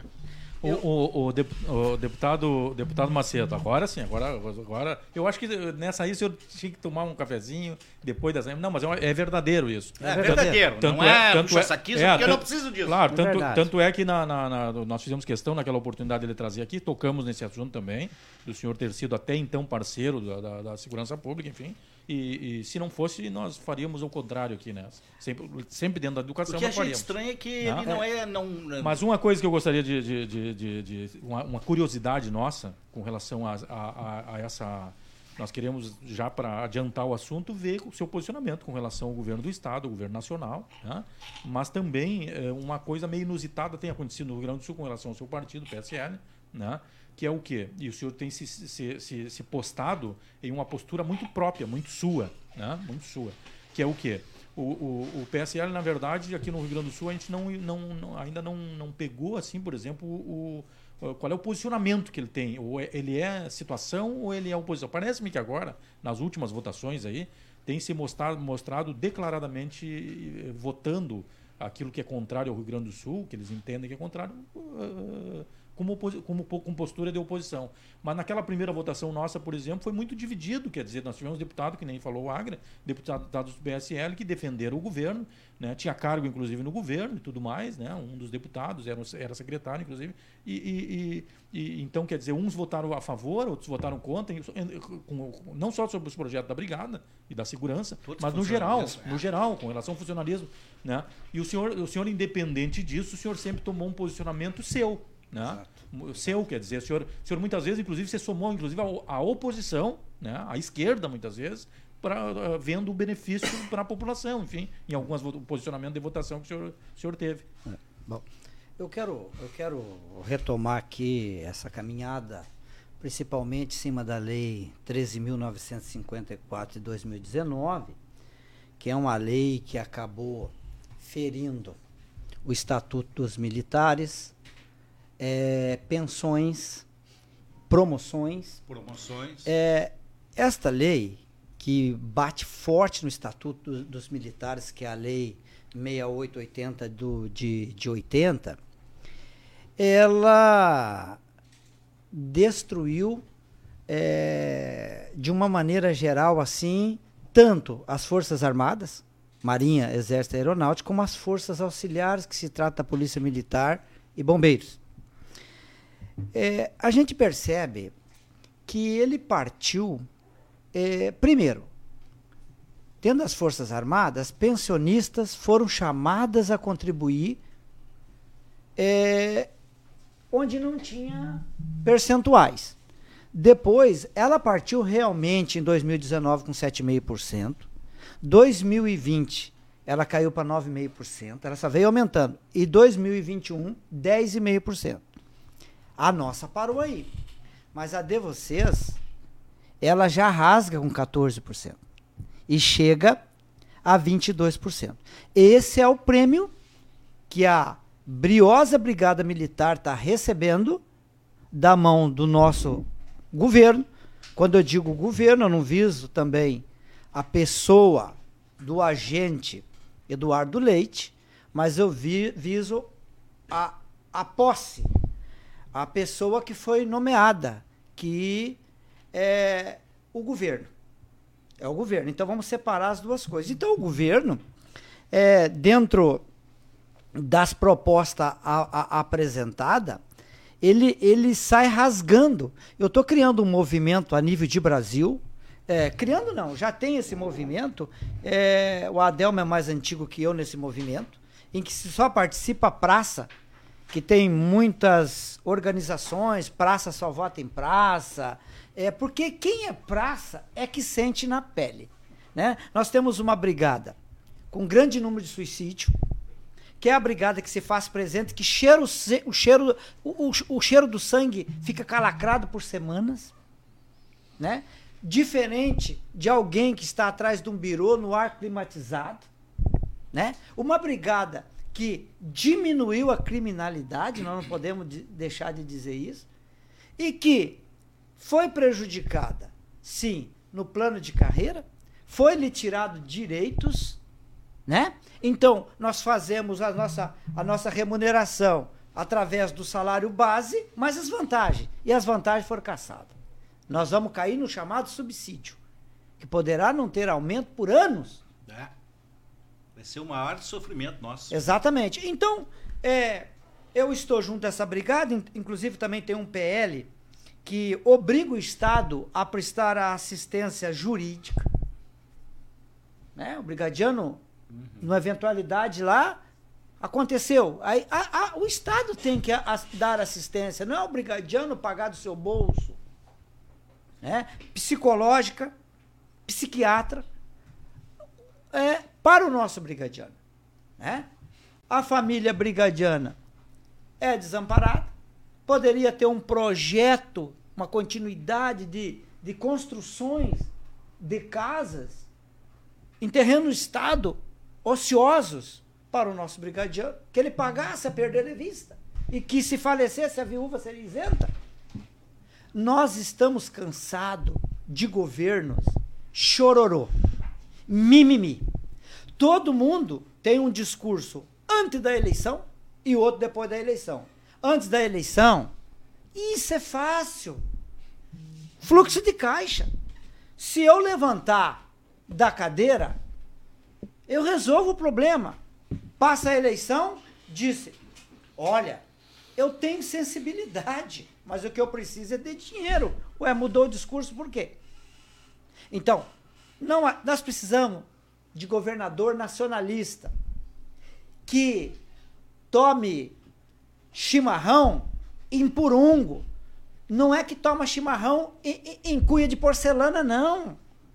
Nós precisamos cara que tem a unha cheia de terra, a mão calejada, que venha assumir esse Estado, que ame e que não fique cortando direitos, mandando, aumentando impostos. O povo tem que ser assistido pelo Estado. Ou há uma inversão de valores. O povo está mantendo o Estado. Cadê o bem comum? Aí o gaúcho tá lá enterrado sem resfriador. Aí se ele liga o chuveiro, cai o resfriador. Se ele vai assistir a televisão, cai o resfriador. Não tem assistência. E nós precisamos mudar isso aí para que as nossas empresas não vá mais para outro estado, né? Para que a gente não corra aqui do, com o Mercado Livre, uma potência de futuro, vai para outro estado. Então nós precisamos realmente baixar impostos, preocupar com a PEC do duodécimo, né? De tanto eu bater ali na Assembleia, agora começou o governador falar da PEC do duodécimo, tomara que não seja narrativa curta, tem que ser uma narrativa que tenha sequência por anos. É isso que nós precisamos. Deputado, uma. uma, uma, uma... E eu fugi da tua também, pergunta. Também uma provocaçãozinha. Não, depois o senhor conclui com a avaliação aí do governo estadual Tá. e federal. Mas, mas nós queremos fazer uma provocação com o senhor, uma, uma pergunta, na verdade, né? Ah, ah, vai cair em seguida, lá no seu gabinete, se já não está tramitando lá nos bastidores, porque não existe projeto tramitando na Assembleia ainda, mas tem um, o, o Agra depois pode concluir melhor com isso, com mais propriedade, mas vai, vai cair lá no seu gabinete lá uma coisa que Muitas vezes eu, eu, eu, eu, eu, eu- às vezes eu, eu tento me eu tento me, me, me refutar acredi- a- acreditar nisso que o Agra coloca aqui muitas vezes, viu? Mas às vezes ele me convence disso tudo. ele me convence de tudo isso, que é que, que o governo o governo é contra a polícia no Rio Grande do Sul.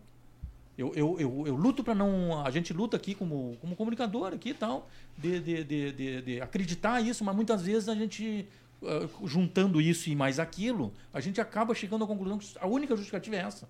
Por exemplo, a Brigada Militar, os servidores de nível médio, há muito tempo aí lutam por um, desde o primeiro dia do governo do Eduardo Leite, mas ainda anterior ao governo do Eduardo Leite, uma modificação na carreira dos servidores de nível médio. Isso é corporativismo, deputado? Não. É para melhorar os serviços lá para a sociedade. E eles têm visto isso. Bom, mas aí o senhor vai- perguntar assim, a primeira coisa que o governador tem, tem- pode perguntar, mas isso, eh, isso, isso implica em aumento de despesa? Nada. Nada disso. Não tem aumento de despesa. Não, mas isso o, o comandante geral não quer isso, não. Comandante ge- geral criou isso, junto com as associações e disse assim: é esse projeto aqui. Brigada quer e servidor de nível médio quer. Ele, ele conversou com todas as entidades e mais do que isso, vão fazer justiça ao Coronel Mor. E de forma inédita, inédita um militar do Exército, com- o da, da- da Brigada, comandante da Brigada Militar, ele entrou em live com toda a categoria e discutiu isso ponto a ponto com a categoria e a categoria opinou e tudo mais, e está fechado o projeto. Ele já foi para o secretário de Segurança Pública, que é vice-governador do estado e que é um policial de carreira. Foi feita uma pesquisa não pelas associações, foi feita uma pesquisa pela, pelo comando da Brigada Militar, ótima iniciativa com relação a vários pontos. Era uma pesquisa internamente para que o servidor falasse sobre todas as questões dele. Todas as questões dele. Moradia, isso e aquilo. No ponto de carreira, deputado, onde, onde teve o ponto, e a sua carreira, o que, que o servidor de nível médio disse? 70 e 77% disse estar indignado, descontente com a carreira do servidor de nível médio. Ou seja, tudo isso aconteceu. Resultado, já é o segundo ano de mandato e o projeto não foi para a Assembleia ainda para ser discutido. Todas as partes querem, somente um não quer. Por isso que às vezes eu volto no que o Águia está colocando. Né? Qual é o motivo do governo do Estado não querer algo que é bom para a população, é bom para o comando da brigada, é bom para a categoria, ou seja, é bom para todos. Só não é bom, ou, ou- ou- enfim, eu só posso imaginar que não é bom para o governador do Estado. né? Então, eh, caindo lá na sua mão, o senhor está intencionado, sendo logicamente isso que eu estou falando e o Agra vai, vai contribuir melhor, a- a- realmente isso que a gente está falando. O senhor de novo está disposto aí a, a- a botar cara a tapa aí para que que passe isso na Assembleia e seja aprovado mais breve. O, o Agra depois pode contar casos. Está indo soldado, depois de 30 anos de serviço, está indo para a reserva como soldado da Brigada. O presidente Clemente aí tem gritado a, a, a plenos pulmões. O, o, o, presidente Santelano também tão, tão incansável aí gritando com relação a isso. As associações independentes do interior do Estado. E o governo não encaminha para a Assembleia, não se sabe com qual motivo. Falei demais, mano. Não, não, não. É, só para recordar ali na, na PL 285 eu fui o único do PSL, do PSL contra. que votei contra. Agora, como é que você consegue votar contra? É você dizer assim, sistema, você não vai me engolir. É aspirações na carreira. Eu sou capitão do exército, eu estou deputado. Eu saio daqui e eu vivo do meu soldo de capitão. Vou dar as minhas aulas. Não sou carreirista. O senhor pretende dar continuidade? Sim. O povo quer. Porque eu trabalho diferente. Agora, se eu não tenho comprometimento, eu sou um homem livre. Agora, mesmo sendo da base, que eu sou da base. PSL é da base. Eu não sou doido e para mim não faz sentido eu tá vendo a situação do gaúcho aqui na capital e lá no interior. Onde você tem uns postos de saúde superlotados, sempre teve. Ah, mas agora com o corona. Não, não é. Sempre teve. A brigada, a população, numa progressão aritmética, aumenta e, em contrapartida, a brigada diminui. Não faz sentido. Não faz sentido. Então, é a educação nesse caos, né? Onde se gasta muito, né? É, até fiz um projeto de lei meu no questionamento é por que, que se gasta mais com educação e cada vez o nosso filho sai menos preparado na estatística geral não passou o projeto. Porque eu não posso saber por que, que se gasta mais, cada vez mais, e se prepara menos. Então, é, eu vejo que está tendo uma mudança no mundo, hoje, no mundo. É, que mudança é essa? É a substituição. Pode ser um projeto mundial, Pode ser um projeto mundial. A substituição do homem pela máquina. É coisa do neoliberalismo, todo mundo sabe disso. Mas, vamos começar. Você ia no banco, tinha 30 caixas, você ia lá, abria a conta, cada um te atendia. Hoje não. Hoje você trabalha para o banco. Você vai lá, bota teu cartão, faz o seu talão de cheque, você grampeia teu talão. Esse é serviço de quem trabalhava no banco. Você está cedendo serviço para o banco. E, e nisso aí, só para o entendimento, eles estão substituindo o homem pela máquina. Hoje, eles estão acreditando muito em vídeo monitoramento, tanto no interior como na cidade. É, é, trazendo muito mais GCM, Guarda Municipal, e a estrutura não é só aqui. Exército, Marinha, Aeronáutica também está passando por esse processo. E o homem está ficando, está perdendo direitos, estão é, destruindo carreira. Agora, um fato que eu vejo, eu, Capitão Macedo, que eu não deixo soldado para trás. Eu. Eu boto o cara nas costas e trago o cara de arrasto comigo. A brigada desde o seu comando até lá embaixo, não pode deixar soldado para trás. É preciso que esteja dentro da hierarquia e da disciplina. Porque se alguém chegar no meu gabinete e dizer assim para mim, capitão, é, vamos votar essa lei. É, o, senhor, o senhor vai ter um empresário X que vai dar um milhão, outro que vai dar dois que vai dar três, e nós vamos passar essa lei. Eu vou dizer assim: eu vou mandar te prender pela proposta. Eu não vou aceitar. O que eu quero dizer com isso? Eu quero dizer com isso que a brigada tem que toda ela sentar com o governo. Não pode ser separada do comandante ao último. Uma unidade só. E falar a mesma língua, o mesmo regulamento. Porque é o seguinte: como o capitão Macedo não querer que o cara lá chegue a capitão. Pera aí, cara, o dinheiro é seu?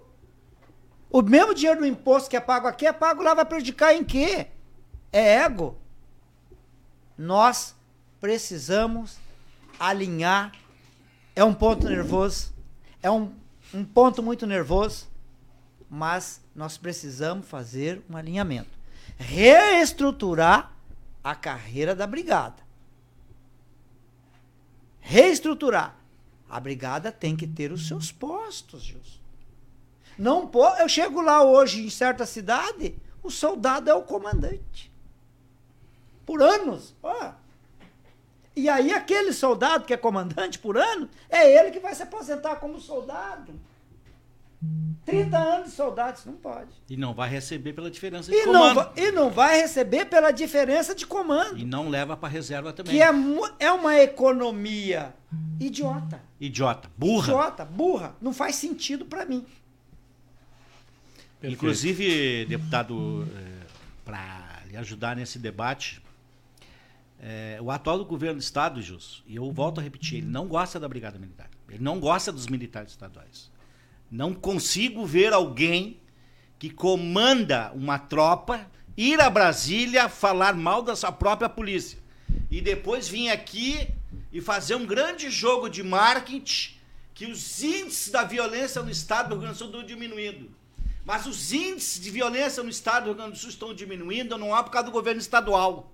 Os índices de violência estão caindo no Brasil por uma ação do Ministério da Justiça e Segurança Pública que prendeu, ou melhor, retirou 40 dos maiores integrantes das facções e levou para o presídio federal. E onde a cabeça está isolada, porque são sob um regime disciplinar diferenciado, aqui embaixo os caras estão desorganizados. Mas não é uma ação do governo do Estado, é uma ação do governo federal. E que o governo do Estado pediu. Aí ele vai, o governo vai para a mídia, e aí tá certo o deputado Marcelo Bruno, porque o projeto do governador Eduardo Leite é ser presidente da República. Ele vai se bater com Dória. Mas aqui no Rio Grande do Sul, afiliada da Globo, a nossa RBS, projeta ele como presidente. Quanto que ganharia a mídia? Hã? Já pensaram nisso? Então ele é contra os militares do estado do Rio Grande do Sul. eu volto a dizer, eu não compreendo e não entendo como ele pode receber medalhas dentro das unidades da Brigada Militar, como foi o deputado Francisco Turra, aqui da nossa Assembleia Legislativa. Ele foi homenageado num batalhão de área de fronteira com a medalha. Numa segunda-feira, terça-feira, ele vai aqui e vota contra os servidores da Brigada Militar. Inclusive, nós fizemos um editorial. Pessoal... Mas não, compreendo, não consigo compreender esse tipo de coisa. É o sistema. Mas é, mas é sistema que o Macedo falou de ser engolido de pelo sistema. Mas nós vamos ter que vencer o sistema. Acabei e de falar, tem que ter a mesma linguagem. outra coisa é o seguinte, que mais preocupa a questão de mídia, não é que o governo vai à mídia, a mídia já vai trabalha a favor desses é. governos. A mídia não precisa o governador Eduardo Leite ir na TV Gaúcha. Ela já trabalha 24 horas a favor dele, mostrando ele, projetando ele, falando dele. Vamos, tem, Gilson, tem... vamos fazer uma afirmação aqui. Tá, nós estamos com vários colegas e familiares da, da, da, dos militares estaduais. Sabe quem é que pagou o salário ano passado nosso? Não foi o Eduardo Leite, o governo do Eduardo Leite. Quem pagou o salário nosso foi o 1 bilhão 950 milhões que veio do governo federal, inclusive para despesas correntes com pessoas. O governador Eduardo Leite não fez o que ele disse para o ex-governador. Ele não levantou a bunda da cadeira. Perfeito. Outra coisa, meus, meus amigos, é, é você chega num hospital, num posto de saúde, você vai encontrar o pessoal com máscara, vai encontrar álcool gel. Se você for no hospital da Brigada Militar em Porto Alegre, Santa Maria, tem o respirador. Aquele dinheiro que foi comprado aqui não é do governo do estado. São os bilhões que vieram no combate ao Covid. mas ele é bom de marketing. Perfeito. O, o, o, deputado Macedo, inclusive, tem na página dele uma, uma, uma, um, gráfico que mostra isso, inclusive, que o que nesta, nestas questões aí de, de, de saneamento das contas, que está sendo divulgado muito pelo governo do Estado, o que veio do governo federal com relação a essas coisas que são anunciadas como. como bom, não está se dizendo que isso não seja bom para a população, né? Não. A não. questão é a origem é da a origem tá dos recursos. Né? Bom, o, o, o, o Agra, pra, porque são 11 horas e 43 minutos. Nós, Gilson, só para completar. Não lemos, nós não lemos nada. Mas antes de tu completar, eu quero dizer o seguinte: agora a culpa do governo Eduardo Leite estar nadando no marketing é que aqui no Rio Grande do Sul não tem oposição. Claro. Tanto que isso é verdade que a última emenda para passar pelo aumento da, das alíquotas do ICMS foi da oposição. Não tem oposição aqui ao governo do Leite. Antônio de Labari, conhecido de nosso aí, é, é, é das instituições da, da, da, segurança aí, ó, é da Brigada Militar, né? Manda uma, manda uma saudação para nós aqui, para todos da mesa, enfim. Né? Uh, muito obrigado, de Labari. Parabéns ao deputado Capitão Macedo, o único parlamentar de direita que defende a Brigada Militar, uh, votando contra a PEC 285-2019, né? Uh, está sendo feito um bom trabalho, a gente sabe da dificuldade política que suprime quase tudo. Eu de Labari de novo. Marco Gianni Rodrigues, parabéns ao, ao, ao amigo e colega Agra, sempre falando em, em, com propriedade e conhecimento. Uh, Daniel, Daniela Macedo, parabéns, deputado estadual Capitão Macedo, por estar sempre ao lado do povo gaúcho. Né? Uh, e aí vai. Uh, tem muitas, muitas manifestações aqui, mas elas ficam, é, elas ficam na rede depois, inclusive, para os nossos deputados aí. Eu queria, eu precisava, só, eu, eu queria fazer uma colocação. Não, pois não, pois não, É o seguinte, eu, o capitão Macedo, ele não votou acompanhando a esquerda. Tanto é que teve uma emenda na época que beneficiava, a única de toda a gente acompanhando com a equipe jurídica essa aí era uma coisa boa para nós, para a família brigadiana. Observe que a esquerda, por ser esquerda, votou o contrário. E eu votei a favor. Observe que ali há uma diferença, né? E, e, o capitão Macedo votou segundo as suas convicções. Não, eu é, acho que é isso que importa. É, eu acho que é isso que. É isso aí. É, é, é essa, é essa eu acho. É, é importante que os nossos ouvintes, os nossos seguidores, justamente justamente aí tenham essa noção assim da, da é, é, esses posicionamentos são os que nos importam né? Eu acho que importa não não particularmente corporativamente as instituições policiais mas eu acho que o que interessa para a sociedade é. né? Eu acho que essa questão de acompanhar governo ou não acompanhar não existe então quer dizer que todo deputado que é do, de, de situação não pode nunca acompanhar a oposição mesmo que isso seja bom para o povo. Eu acho que essa é a é. sua postura diferenciada. Bom são muitas uh, informações aqui, muitas manifestações, então eu peço depois os convidados que participem ali, que por uma questão até de respeito respondam ali, respondam não, agradeçam ali essas pessoas que, que durante toda uma manhã estão nos acompanhando nas redes aí. Bom, uh, uh, deputado, de, uh, o Agra ainda, né? Não, não deste ainda uma coisa principal aí que nós precisamos aí, Sim. antes de encerrar a programação. Okay. Que, que não é muito difícil de dar, me parece, pelas tuas posturas, mas não é só isso. Eu acho que nós precisamos também o seguinte: tem, tem, tem ainda a questão da modernização da carreira e outros projetos que as associações precisam enfrentar junto com o governo e junto com os a deputados. Modernização da carreira. Então, pergu então pergunto assim, ó, pergunto Sim. assim: existe expectativa das associações, existe possibilidade de diálogo, existe perspectiva na, nesses próximos dois anos, com relação ao passado, mais ou menos que já está pronta a tua manifestação. Existe possibilidade de construir durante. Tu vê luz no fim do túnel com relação a isso aí? As associações vêm como com luz no túnel com relação a isso aí. E, e, e aí, por fim, por fim, nota do governo Bolsonaro e governo uh, Eduardo Leite. Bom, Gilson, eu, eu, eu, eu, posso avaliar o governo Eduardo Leite, o governo Bolsonaro, porque eu não sou filiado a nenhum partido político. É, então, e como estou aqui representando uma entidade de classe, eu não vou atender nem para o lado A nem para o lado B, vou manter a minha isenção. É, eu estou fazendo este, essa introdução para mim, mas eu vou dar nota depois. Claro, não, não, Só estou dizendo que a nota não é do Agra, claro, mas é da nossa claro, entidade. Claro. E eu não sou filiado a nenhum partido político e não tenho nada contra quem seja. Quem seja, claro. Talvez algum dia eu possa ser. Mas quanto à modernização da carreira, os nossos militares perguntam muito. A grande questão da modernização é que ela está no, está no Ministério, mas no Ministério do Ar. Ou melhor, está na Secretaria do Ar. O comando fez a parte dele, as ações fez a parte dele, foi entregue para o vice-governador. O que ele fez até agora não é público e não é notório. Não sei o que, que ele fez. Eu não sei o que, que ele fez. Ele não tem nem, não tem nem o proto, chamado protocolo de encaminhamento dentro do governo. Então ele está lá, correto? Perspectivas nós das associações, por um dever é, com a nossa categoria, nós sempre vamos sentar com qualquer partido e com qualquer governo. Nós vamos romper o diálogo com absolutamente. Nós falamos com todos os deputados.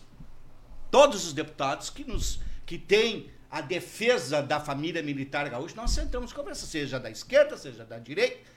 Nós sentamos com a deputada Luciana Jean, que tem alguns projetos. Nós sentamos com o deputado Lara, que agora está propenso a nos defender. Ah, nós sentamos com o, o, o capitão Macedo, sentamos com todos. Nós nunca vamos romper o diálogo, nunca vamos deixar de ser cordiais. Mas agora nós temos as nossas posições e as nossas posições são nossas. Eu, na minha perspectiva, o ano que vem é um ano eleitoral. Acho que o ano que vem não tem projetos polêmicos. Não deve ter. Mas este ano ainda nós vamos enfrentar uma dificuldade. E a primeira que eu já quero aqui anunciar a todos os, os nossos homens e mulheres que formam a família militar gaúcha é que o governo vai botar o regime de urgência de novo no aumento da previdência. Por isso que eu estou aqui do lado do deputado Marcelo Brum, para que ele leve ao presidente Bolsonaro o que nós estamos sofrendo enquanto tratamento aqui no Rio Grande do Sul e o descumprimento por parte do governo. Se eu pudesse, se nós pudéssemos, e eu acho que a gente pode, a gente pode até fazer um ofício em conjunto das entidades militares Isso. e mandar para o Procurador-Geral da República dizendo que o Estado do Rio Grande do Sul descumpre leis federais. E outra coisa, mandar para o Ministério da Economia dizendo que o Rio Grande do Sul não cumpre legislação, legislação federal. Para que o Estado do Rio Grande do Sul não entre dentro do não tenha empecilhos de assinar a repactuação das dívidas. A outra coisa para mim terminar agora, dizendo que em 2021 teremos problemas com esse governador, com esse governo. O governo federal deu 1,95 bilhões para pagar, bancou o Covid e não se esqueçam, deputado Macedo, o senhor que é deputado estadual, a salvação. Há 20 anos que eu estou na política, há 20 anos, não, Lei Candir, Lei Candir, Lei Candir. A Lei Candir foi, foi devidamente é, regularizada. O Estado do Rio Grande do Sul até 2030 vai receber não sei quantos bilhões da recomposição da Lei Candir. Eu não entendo por que, que o governador Eduardo Leite e seu vice-governador teimam em matar a família militar gaúcha. Perfeito. Deputado. A nota zero pro, pro governador, pro governo Eduardo Leite, nota zero. Bolsonaro? Nota 8. Tá bem. Não sou afiliado. Claro. Nota 8. Tranquilo. A mesma tranquilo. minha. Tranquilo, tranquilo. tranquilo. Deputado, deputado uh, uh, uh, Marcelo Brum, uh, pra, antes de finalizar a nossa, nossa entrevista, antes de, de finalizar, nós, nós uh, uma curiosidade, o senhor que convive no, no, no com, com com o Congresso Nacional e, logicamente, com a relação próxima ao presidente da República. Uh, vem aí, inclusive, nós estávamos conversando aqui, que, inclusive algumas coisas de mídias aí, gastos de mídia e tudo mais, nitidamente, né? O, o, governador não tem nem guardado segredo com relação a isso, né? Que é candidatíssimo, aliás, não, não sei se vai, vai, vai nessa luta aí com Dória, né? daqui a pouco quem é que sobra nessa história toda. Mas todo, todo, todo o Brasil sabe que o governador Eduardo Leite, a, a, a, próxima missão dele, a próxima, a próxima, vamos dizer que pode ser até uma aventura, eh, seja a candidatura a presidente da República. Né? Uh, e aí em política se sabe que tudo pode acontecer. É. Tudo pode acontecer. É, pode toda a esquerda daqui a pouco ficar, ficar né, como está, né, sem rumo, daqui a pouco assumir essa postura. Né? Uh, na, no, Maia, no, seu, no, no, seu, no, no, seu imaginário, uh, ou se, logicamente o senhor não vai nos dar informação privilegiada aqui, né? O presidente da República já não está mais no PSL, ele, ele, ele é, é, poderá até inclusive continuar no PSL. Qual, o que, que o senhor vê, assim, por exemplo, que é importante isso? Me parece até, eu quero fazer um. Posso, puxa vida, eu, eu querendo dar uma de cientista político aqui, ó, o único cientista político aqui é o Delmo. Olha só. Uh, Acho até que foi um. Foi, se, se me permite, assim, eu, vou, eu, eu, não vou dar nota, porque a nota é dos senhores, né? mas eu vou dizer de uma das falhas, eu acho, do Bolsonaro, que foi umas falhas assim, por, talvez até por ele se preocupar mais em governar do que essa questão de 2022. Mas eu acho que uma das falhas assim cruciais foi a questão de não ter uh, uh, assumido uma posição com relação a um partido político. Eu acho, eu, eu acho que foi altamente prejudicial, uh, me pareceu assim altamente prejudicial na eleição municipal. Exato. Por quê? Porque nós tivemos, por exemplo, exemplos absurdos, deputado. O senhor presenciou isso. exemplos absurdos, por exemplo pessoas que nunca foram a favor de Bolsonaro, ou, ou, ou, ou, pelo menos o seu partido nitidamente são contrários ao Bolsonaro desde o primeiro dia de governo. Só que tem um detalhe: elas se, se assenhoraram disso porque viram da importância, e da importância que tem o Bolsonaro para a sociedade. No, no, no, entendeu? Ao ponto de que muitas vezes pessoas votam no Gilson, no Agra, muitas vezes porque ela está identificada com o presidente Bolsonaro. E muitos se usaram, ou seja, usaram da figura do, do presidente Bolsonaro para isso. Mas que ali na frente, daqui a pouco, nitidamente poderão não estar mais. Então, quer dizer, ele perdeu daqui a pouco uma possibilidade, é, é, é opinião só, deu uma, uma, oportunidade daqui a pouco de ver assim, não, para devolver minha força. Eu vou me filiar ao partido político e vamos ver como é que vai ser a eleição das prefeituras. Ele é, poderia, poderia ter uma surpresa daqui a pouco, daqui a pouco, eu, eu imagino até que tivesse. Né? Eu acho que todos nós aqui, né? É, é, porque não, não tem opositor, me parece, hoje para ele para concorrer a uma, uma, candidatura a presidente da República. Me parece assim que seria de ponta a ponta, ele teria daqui a pouco o partido, independente de qual partido que ele fosse, me parece assim que, que de ponta a ponta no Brasil, certamente seria aí o maior número de prefeituras, talvez fosse da história do e Brasil. Vereadores também, né? né? De vereador, de bancada, enfim. De bancados. Né? Tem alguma perspectiva, senhor? Imagina assim, na sua opinião, assim, o senhor acha que ele que ele, vai ter. Eh, Qual, o que o presidente que tá, já falou aí na imprensa, comunicou na rede social dele, né? Que até março tem que decidir realmente, né? Está se trabalhando a questão da, do, do aliança partido, que é um pouco difícil pela questão de prazos, né? Mas o presidente está, é só ele que sabe, decisão Sim. pessoal dele, claro, né? Claro, é, mas terá reuniões agora. A gente tem reuniões aí, eu estou convidado para algumas reuniões. E, enfim, é um assunto bem reservado, claro. questão política. Mas falando do, da onda Bolsonaro, e eu me lembrei quando tu falava, me lembrei que o ouro ele é provado no fogo. Ele é limpo, ele é purificado, ele é melhorado, ele fica bonito no fogo. E é bom que, por um lado, até é bom que desse todos esses problemas, porque daí realmente nós vamos ver quem é quem. Quem realmente está alinhado, porque a pauta Bolsonaro, ela não é uma pauta do Bolsonaro, ela é uma pauta dos brasileiros que querem as coisas certas. O presidente é um instrumento, é um canal que vai dar um norte para o, o povo brasileiro do bem, que querem as coisas certas, que querem as coisas da ordem e do progresso, que querem as coisas honestas, que querem a meritocracia, que se tu crescer na vida, tu vai crescer através da meritocracia do teu, da tua capacidade, do teu talento e do daquilo que você trabalhou, daquilo que você plantou. É assim que a gente cresce na vida, né? É, eu fico analisando as coisas, Capitão Macedo, e você falou uma coisa muito importante, a qualidade tua é a mesma minha. Eu também tenho um projeto de comunicação à voz do campo. Eu não estou desesperado pelo poder. Eu não estou desesperado. Eu não faço qualquer coisa pelo poder. Eu não tenho cargos em governo do estado e nem federal. E sou da base do governo. Não estou desesperado por cargos. Não estou desesperado por poder. Não quero. Não, tô, não morro. Não estou desesperado. Não morro, não mato por poder. Eu quero ajudar. Eu quero somar. Quero agregar quero contribuir, quero ajudar as pessoas do bem a nós construirmos uma sociedade mais tranquila, mais em paz, mais abençoada. Nós precisamos. É um dado interessante: primeira vez que um presidente da República é um cara humilde. Bolsonaro é a tua qualidade, Macedo, humildade. O cara que foi lá e se ajoelhou na igreja católica, se ajoelhou na igreja evangélica, dobrou o joelho, façam a oração por mim, rezem por mim, porque eu preciso da, da oração de vocês. Ou seja, eu preciso do apoio do povo, Gilson. Cara humilde. Primeiro presidente que abriu a porta do Palácio do Planalto para que fale o Estado é laico, mas 95% dos brasileiros são cristãos. Estado é laico, mas 95% da população brasileira é cristã, amigos. Então nós precisamos, pô, vamos, né? Então o presidente Bolsonaro, ele desperta essa, essa atenção, a gente gosta de estar com o presidente porque é um cara humilde, um cidadão do bem, que quer o melhor. Nós precisamos cuidar de uma, de uma instituição que precisa de cuidado. Você falou, São Gabriel, quantos pais de família sofrem na Brigada Militar? Nós precisamos cuidar da maior instituição de todas, instituída por Deus, que é a família.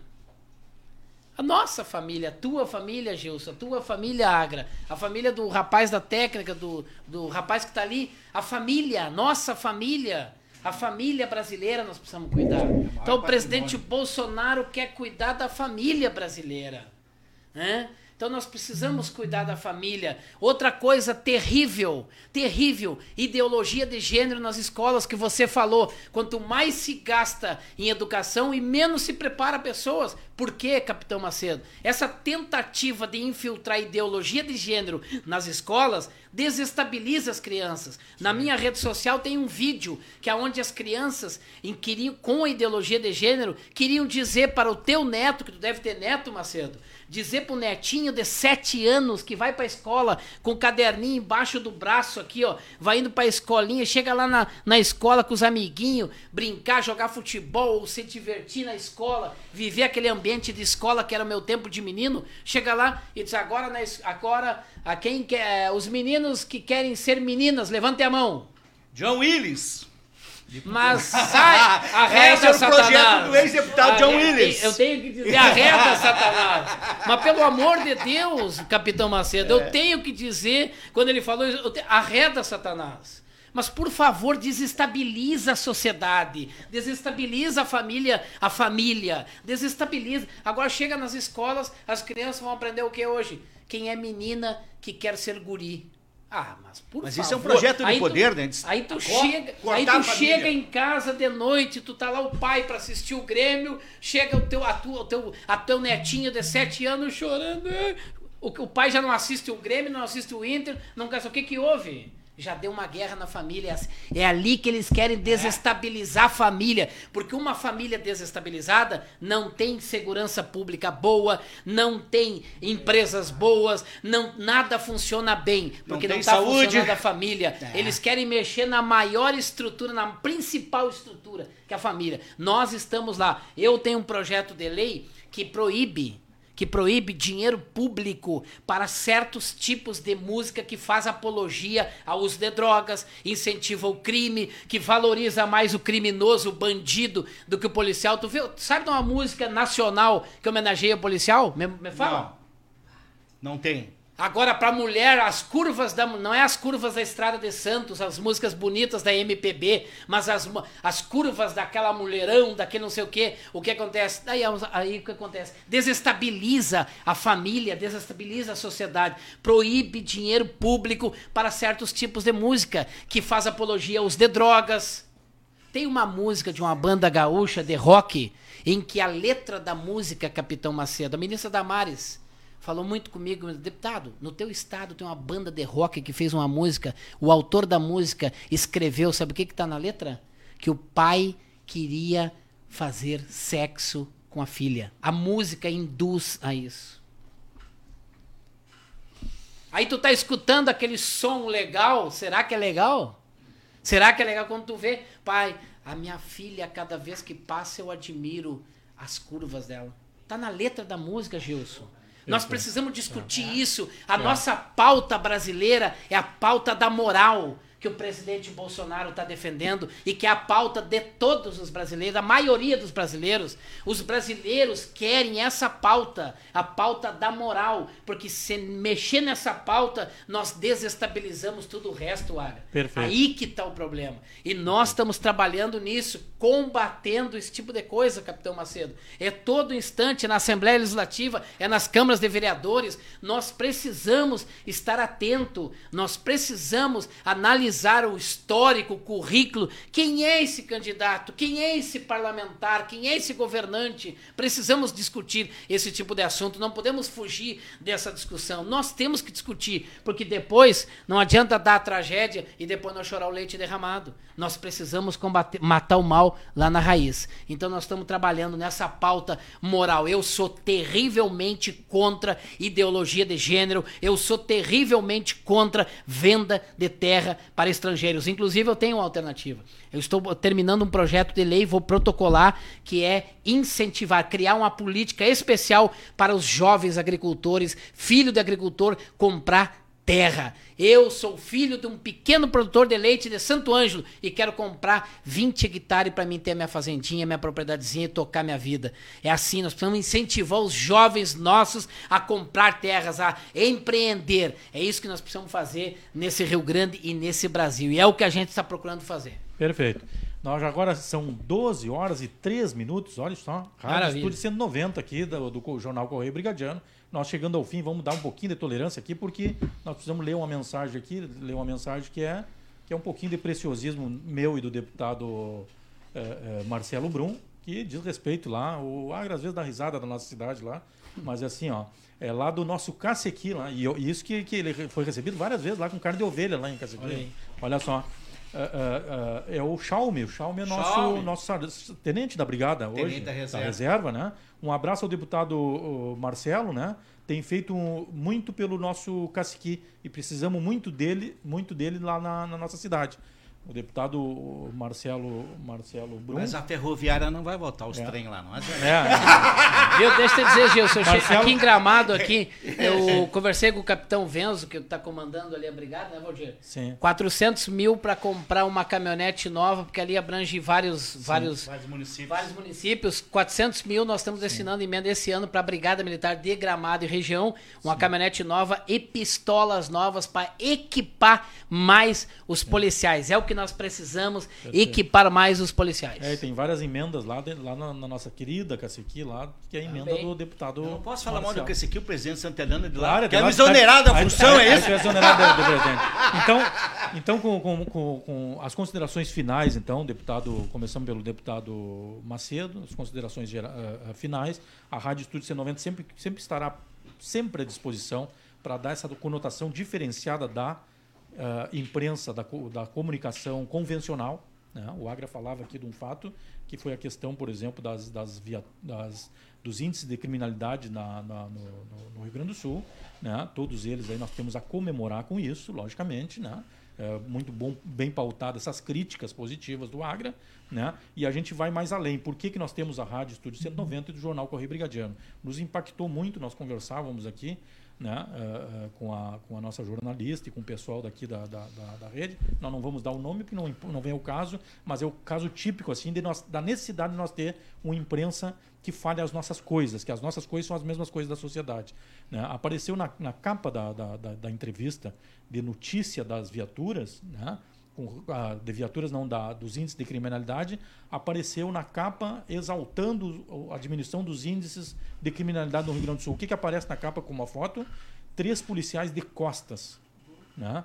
E, e nenhuma menção durante toda a matéria né, de que os índices são construídos, aí voltamos à substituição da máquina pelo, pe- do, do- do homem pela máquina, né? nenhuma menção durante a matéria de que tudo isso é construído, né? e talvez essa não seja a culpa do governo do Estado, vou deixar bem claro aqui, pode ser eh, na intenção da imprensa eh, divulgar coisas para, para satisfazer o governo, para ser quase como um órgão eh, de assessoria de governo do Estado, como não é, quando não é o papel da imprensa tradicional.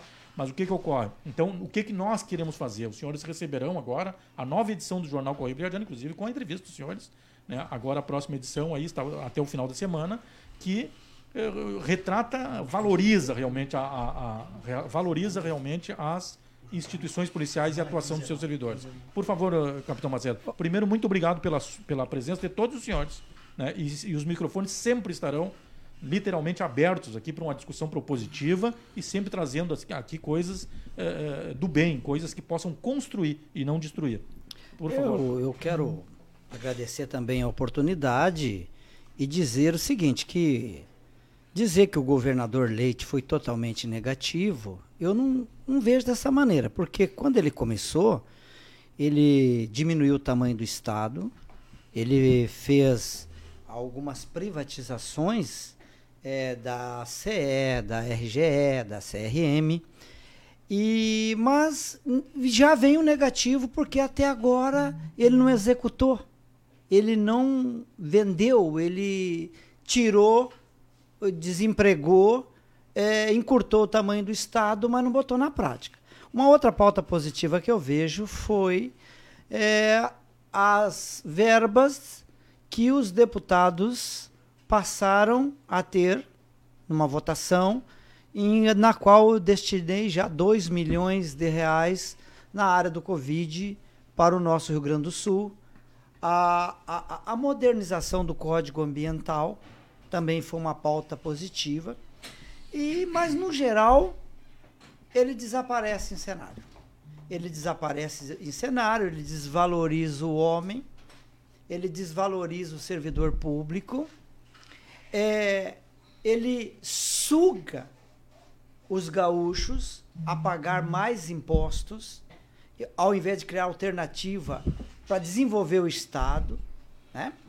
Então, eu daria para o governador Leite um 4,5. Já o nosso presidente Bolsonaro, que trabalha em cima de uma constituição parlamentar, em que ele é barrado veementemente pela Câmara dos Deputados ora Congresso Nacional e STF. Ele sofre muito com isso, ele não consegue desenvolver. Defende a mesma pauta que eu e Marcelo, que é a família, a religião judaico-cristã e o amor a essa terra. Ao amor ao Rio Grande do Sul, ao amor à nação brasileira. Isso aí é é primordial para qualquer político. É, eu quero deixar aqui dizer que é, somos contra a ideologia de gênero e escola tem que ser sem partido. A escola tem que ser sem partido. Também que, é, dentro da nossa pauta aqui também, que a destruição desse último castelo forte que eu considero a igreja. Porque a família já foi atingida. A família já foi atingida. É, basta você ver que o próprio Estado tira direito dos pais através do conselho tutelar dentro do, do ECA, Estatuto da Criança e do Adolescente. Você não pode falar alto com o teu filho, que ele já sabe e já diz, ó, oh, vou te denunciar no conselho tutelar. Então, o direito dos pais já é suprimido pelo próprio Estado, né? Então, é, pastores, pastores, você não acredita nisso? Eles estão se convertendo dentro da sua, da sua igreja. Pastores, a pandemia pode ser um sinal do que eu estou falando. Aonde estão os seus membros que, através do distanciamento, sumiram dos cultos? O que, que eles estão vendo? Onde eles estão? Onde está a escola dominical, pastores? Então, já começou o jogo. É, quero agradecer aqui a oportunidade. Acredito que falta dois anos para o nosso governador, que ele tem a chance de botar o Estado nos trilhos, eu acredito nisso. E torço para que o Rio Grande do Sul dê certo. Eu não torço contra o governador. Quero que dê certo, pelo amor de Deus. Eu quero ver o Rio Grande é, avançar. Quando eu, eu não sou gaúcho, sou do Paraná. Quando eu vim para o Rio Grande do Sul, o que me atraiu é que o Rio Grande do Sul era o melhor estado do Brasil. E hoje o Rio Grande do Sul está esquecido, está abandonado. Você anda na região das missões, você não tem asfalto, tu não tem nada. Nós precisamos botar no governo gente que ama esse estado, repito, e que deixe de mimimi se eleger em cima de crítica de outro governador. Povo gaúcho, abra o olho. Obrigado. Uh, uh diretor Ricardo Agra, da Associação Gilson, quero agradecer em primeiro lugar o convite mais uma vez e, ao mesmo tempo reclamar que tu me chama pouco, porque eu boto fogo no programa. Não, mas isso é bom, isso é bom. É, agradecer o deputado Capitão Macedo, reiterar aqui novamente que ele sempre votou contra qualquer projeto que tira direitos de servidores públicos. Agradecer o deputado Marcelo Brum, que agora nós fica instituído só que militar ele comanda, né? O senhor fica instituído de nos representar em Brasília, inclusive dentro das possibilidades que o senhor nos consiga uma audiência O presidente Bolsonaro de, de, é muito difícil. Mas com outra pessoa que possa interagir conosco lá na Casa Civil para nós levar o sentimento do, do descumprimento da legislação federal que o governador Eduardo Leite tem contra os servidores da Brigada Militar e dos Bombeiros. Sei que o senhor vai fazer isso. É, quando se dá uma nota zero, a, o zero é neutro, né? Não é nem negativo, nem é positivo, é zero. E eu, como representante de uma categoria, avalio o governo Eduardo Leite, até o presente momento, como péssimo. Ele é zero, ele é neutro. Porque ele fez com, com a família militar gaúcha o que ele tem feito até o presente momento é extremamente vergonhoso. Vejam só um pequeno, um pequeno, um, pequeno absurdo. A Lei Federal 13954, que foi referida aqui pelo deputado Macedo, também diz lá na letra 24H, os estados que têm a promoção na reserva, que é o caso nosso, poderão mantê-lo pelo período de dois anos. O que, que fez o governador? Ah, não, aplica a lei federal e corta. Já, mas a lei federal para Previdência não vale. que vale o que ele quer. Mas para cortar direitos, vale. Então, sabe, eu e não, ainda. E, não pode retroagir para prejudicar. Retroagir. Como que um tribunal estadual pode julgar inconstitucional uma lei federal? Quem é operador do direito, por gentileza, explica, porque eu não consigo. Não, não, não houve respeito à hierarquia das ah, leis. Exatamente isso. Então eu considero, mas reitero, Gilson, nós estamos sempre abertos. Nossa função não é dinamitar a ponte, é construir as pontes, é vencer os muros. Mas o governador, tem, o governo Eduardo Leite vai ter que fazer, e o seu vice-governador, o delegado Ranolfo, não adianta ir só para a imprensa e mostrar que o índice de violência no Estado estão diminuindo. Uh, uh, Vice-governador, o senhor já foi chefe de polícia, é um operador do, do, do, do, da segurança pública. Se aquele servidor que está na ponta ele está insatisfeito, isso não vai se sustentar por muito tempo. E, por fim, trazer aqui um recado do nosso presidente Santelani, que eu acho que é o recado de todas as entidades da Brigada Militar. Então, logo termine a Operação Golfinho, nós vamos nos reaglutinar e vamos fazer um grande manifesto no Estado do Sul. Isso não vai ficar assim, não.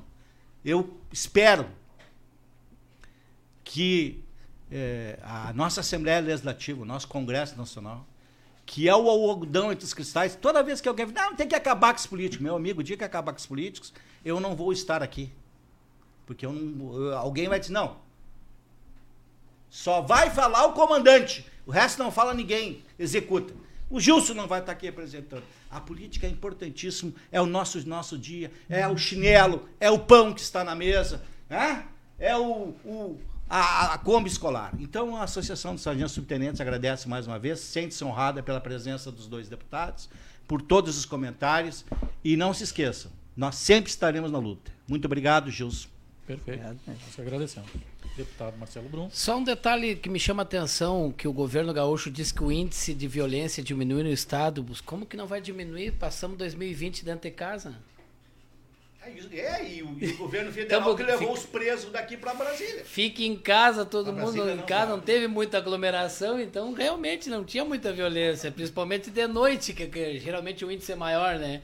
Enfim, é, só a questão da comunicação, dar os parabéns, Gilson, você e todo o trabalho do Correio Brigadiano, da, enfim, de, de vocês, do Agra, do pessoal da, da, da, da, da equipe que está por trás aí da, das câmeras, dos bastidores, profissionais, pessoas trabalhando. Parabéns por esse trabalho, principalmente por esse canal democrático, esse microfone livre. Microfone livre, em que o, o, o deputado Marcelo Brum botou algum dinheiro aqui na rádio para falar? Não. O Macedo botou dinheiro aqui de verba que tem disponível de verba para mídia, botou? Não botou. Então, infelizmente, nós vivemos em um Brasil de muita injustiça. A própria Globo levava um bilhão por ano. É isso que a Globo ficou brava com o Bolsonaro. Ela tá brava porque ela perdeu o dinheiro que ela tinha, que é onde ela se atirava nas cordas. A dívida da Globo é impagável. Só que ela venda para o exterior para poder se salvar. Ela não paga a dívida que ela tem. Eu pergunto para você, mas toda essa moral que ela quis dar nos brasileiros e essa dívida monstruosa que ela tinha, monstruosa, Então o que acontece? E a formação? Eu tenho outro projeto que eu preciso em 30 segundos dizer, que é uma parceria minha com o Eduardo Bolsonaro. Nós protocolamos um projeto de lei que exige o exame obrigatório é, toxicológico para professores da rede pública. Nós estamos, eu estou divulgando e nas primeiras divulgações, eu, é, muita gente do bem, Macedo, esteve conosco, mas infelizmente eu fui alvo de muita crítica na internet por esse projeto. Agora, eu sou do tempo que a minha mãe sentava comigo e me dizia: quem não deve, não teme.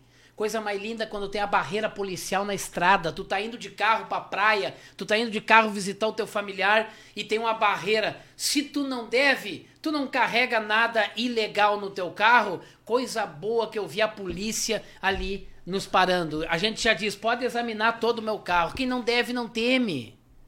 Porque o medo da polícia na estrada tem que ter barreiras policiais fortes em todo o Brasil. E nós exigimos. O professor que vai lá para dar aula, beleza.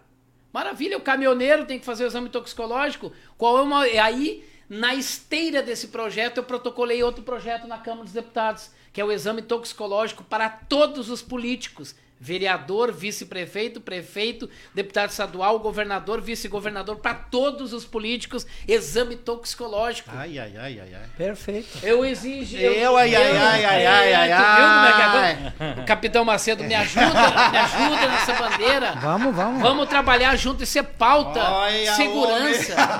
Isso é pauta segurança.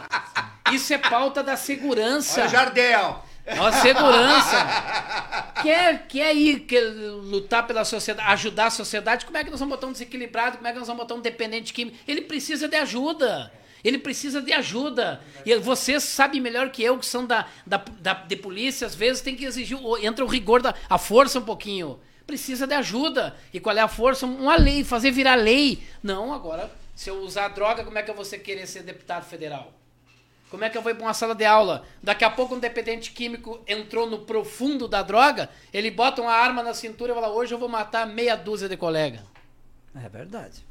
Nós esperamos uma tragédia, correr esses riscos. Nós precisamos combater isso aí. Exame toxicológico, obrigatório para professores da rede pública, para nós tentar segurar um pouquinho esse mal das drogas, que é um câncer, é um mal na sociedade. Então, imprensa, parte da imprensa, eu destaco o trabalho de vocês porque parte da imprensa aparelhada mentalmente, eles estão mais para promover uma pauta de libertinagem né? Ou seja, defende mais o bandido e o crime do que o policial. Quando morre um policial, muito mal sai a divulgação. É só vocês analisar. Quando morre um bandido, é, é é um- é uma divulgação ampla. É reportagens atrás de reportagens. Vira minissérie, vira filme. Agora, quando morre um policial que estava no combate ao crime, é abatido um cara que estava lá defendendo a sociedade do mal, ele morre, infelizmente. O que, que acontece? Parte da imprensa aparelhada mentalmente vai lá e faz uma divulgaçãozinha e deu, passou. É uma coisinha É no o caso cantinho. da Marielle, né? O- a a tem Marielle era negra, mulher, não teve nenhum movimento social defendendo a morte dela. Agora, aquele infor- infortúnio que aconteceu aqui na frente do Carrefour vai virar minissérie. Filme? É. Então, assim, ó. Meu muito obrigado, Gilson, Agra, vocês, Capitão Macedo, nosso colega. Um grande abraço, Macedo. Deus abençoe a tua vida, a tua família e a todos os amigos aqui. Um prazer enorme estar aqui. Esperamos voltar mais vezes. As pautas de vocês da Polícia Gaúcha vamos levar. Estava pensando em agendar para vocês urgente uma ida a Brasília ou com o Aras, procurador, no governo federal, para vocês apresentar essa demanda que o governo gaúcho não cumpre a lei em relação à polícia gaúcha. Vamos trabalhar para fazer essa pauta acontecer. Um abraço a todos. Eu tenho que dizer, Brasil acima de tudo, Deus acima de todos. Gilson, já que eu- todo eu- mundo, já, já que todo mundo Gilson, tá... eu só Oi, queria dizer pode- uma coisa. pode, pode. Além de cumprimentar, nós tivemos quantos candidatos da Brigada Militar dos Bombeiros no Rio Grande do Sul? Acho que 120, né? Ah, bastante, bastante. Elegemos nem 16, nem 17. Foi menor do que a última É, vez. menor. do que- Mas eu queria só, só para pro, os nossos militares estaduais entenderem a família militar. Eu quero destacar o que o deputado já falou aqui. Gabriel Monteiro, soldado da Polícia Militar do Rio de Janeiro. Soldado da polícia. Foi perseguido, quase excluído da Polícia Militar. afrontou o crime, afrontou o tráfico de drogas, com repercussão interna dentro da corporação, e foi eleito com 66 mil votos para a Câmara de Vereadores do, do, da cidade do Rio de Janeiro. E eu vou dizer mais: esse menino, Gabriel Monteiro, é menino, porque tem a metade da idade, poderia ser o filho de qualquer um de nós aqui. Ele vai se eleger deputado estadual, deputado federal, rapidamente.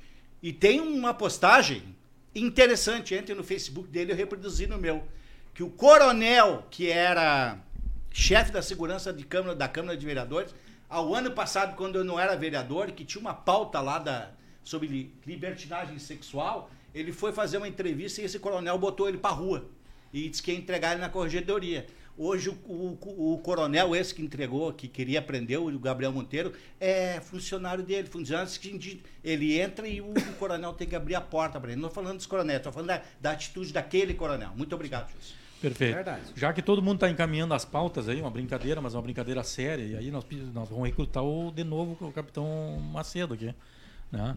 É, todo mundo já está. Isso aqui virou, daqui a pouco, do entrevista, virou aqui um, um encaminhamento de pautas para o deputado federal. Né? É. tem que então, aproveitar esse momento. Tem que aproveitar. Isso, é, não, isso não é muito fácil. Não, não, é, muito fácil, é, muito não é muito fácil. Então, uma delas, deputado, uh, deputado Macedo, quem sabe, quem sabe nós transformamos aí uma coisa inédita. Imagine só a, a história do Rio Grande do Sul contada desta forma. Né? Uh, imagine só o, o, o, nós encaminharmos o projeto de transformação da Rádio Estúdio 190 em uma rádio FM como acontece, por exemplo, na Rádio FM Verde Oliva do Exército Brasileiro. Será uma, uma rádio inédita no Brasil, uma rádio que fala da segurança pública com assuntos em amplitude, tanto polícia em todos os âmbitos militar e civil. Olha aí. É, é, é, é uma, é uma rádio comunitária essa aqui? É a rádio web, né? É uma rádio, web. É. Tá bem? Transformar numa rádio FM. Uma, uma brincadeira inclusive, séria. Inclusive com estúdios em todo o estado gaúcho regionalizado. Exatamente. Nós não, nós não temos, ó, nós estamos com a faca e o queijo na mão. Nós temos o senhor que tem que como comprovar o exemplo que deu certo com a Rádio Verde Oliva, que é dos senhores do Exército. Nós temos um deputado que além de, de, de, ser a próximo a nós a partir de agora, é alguém que é da comunicação, foi radialista.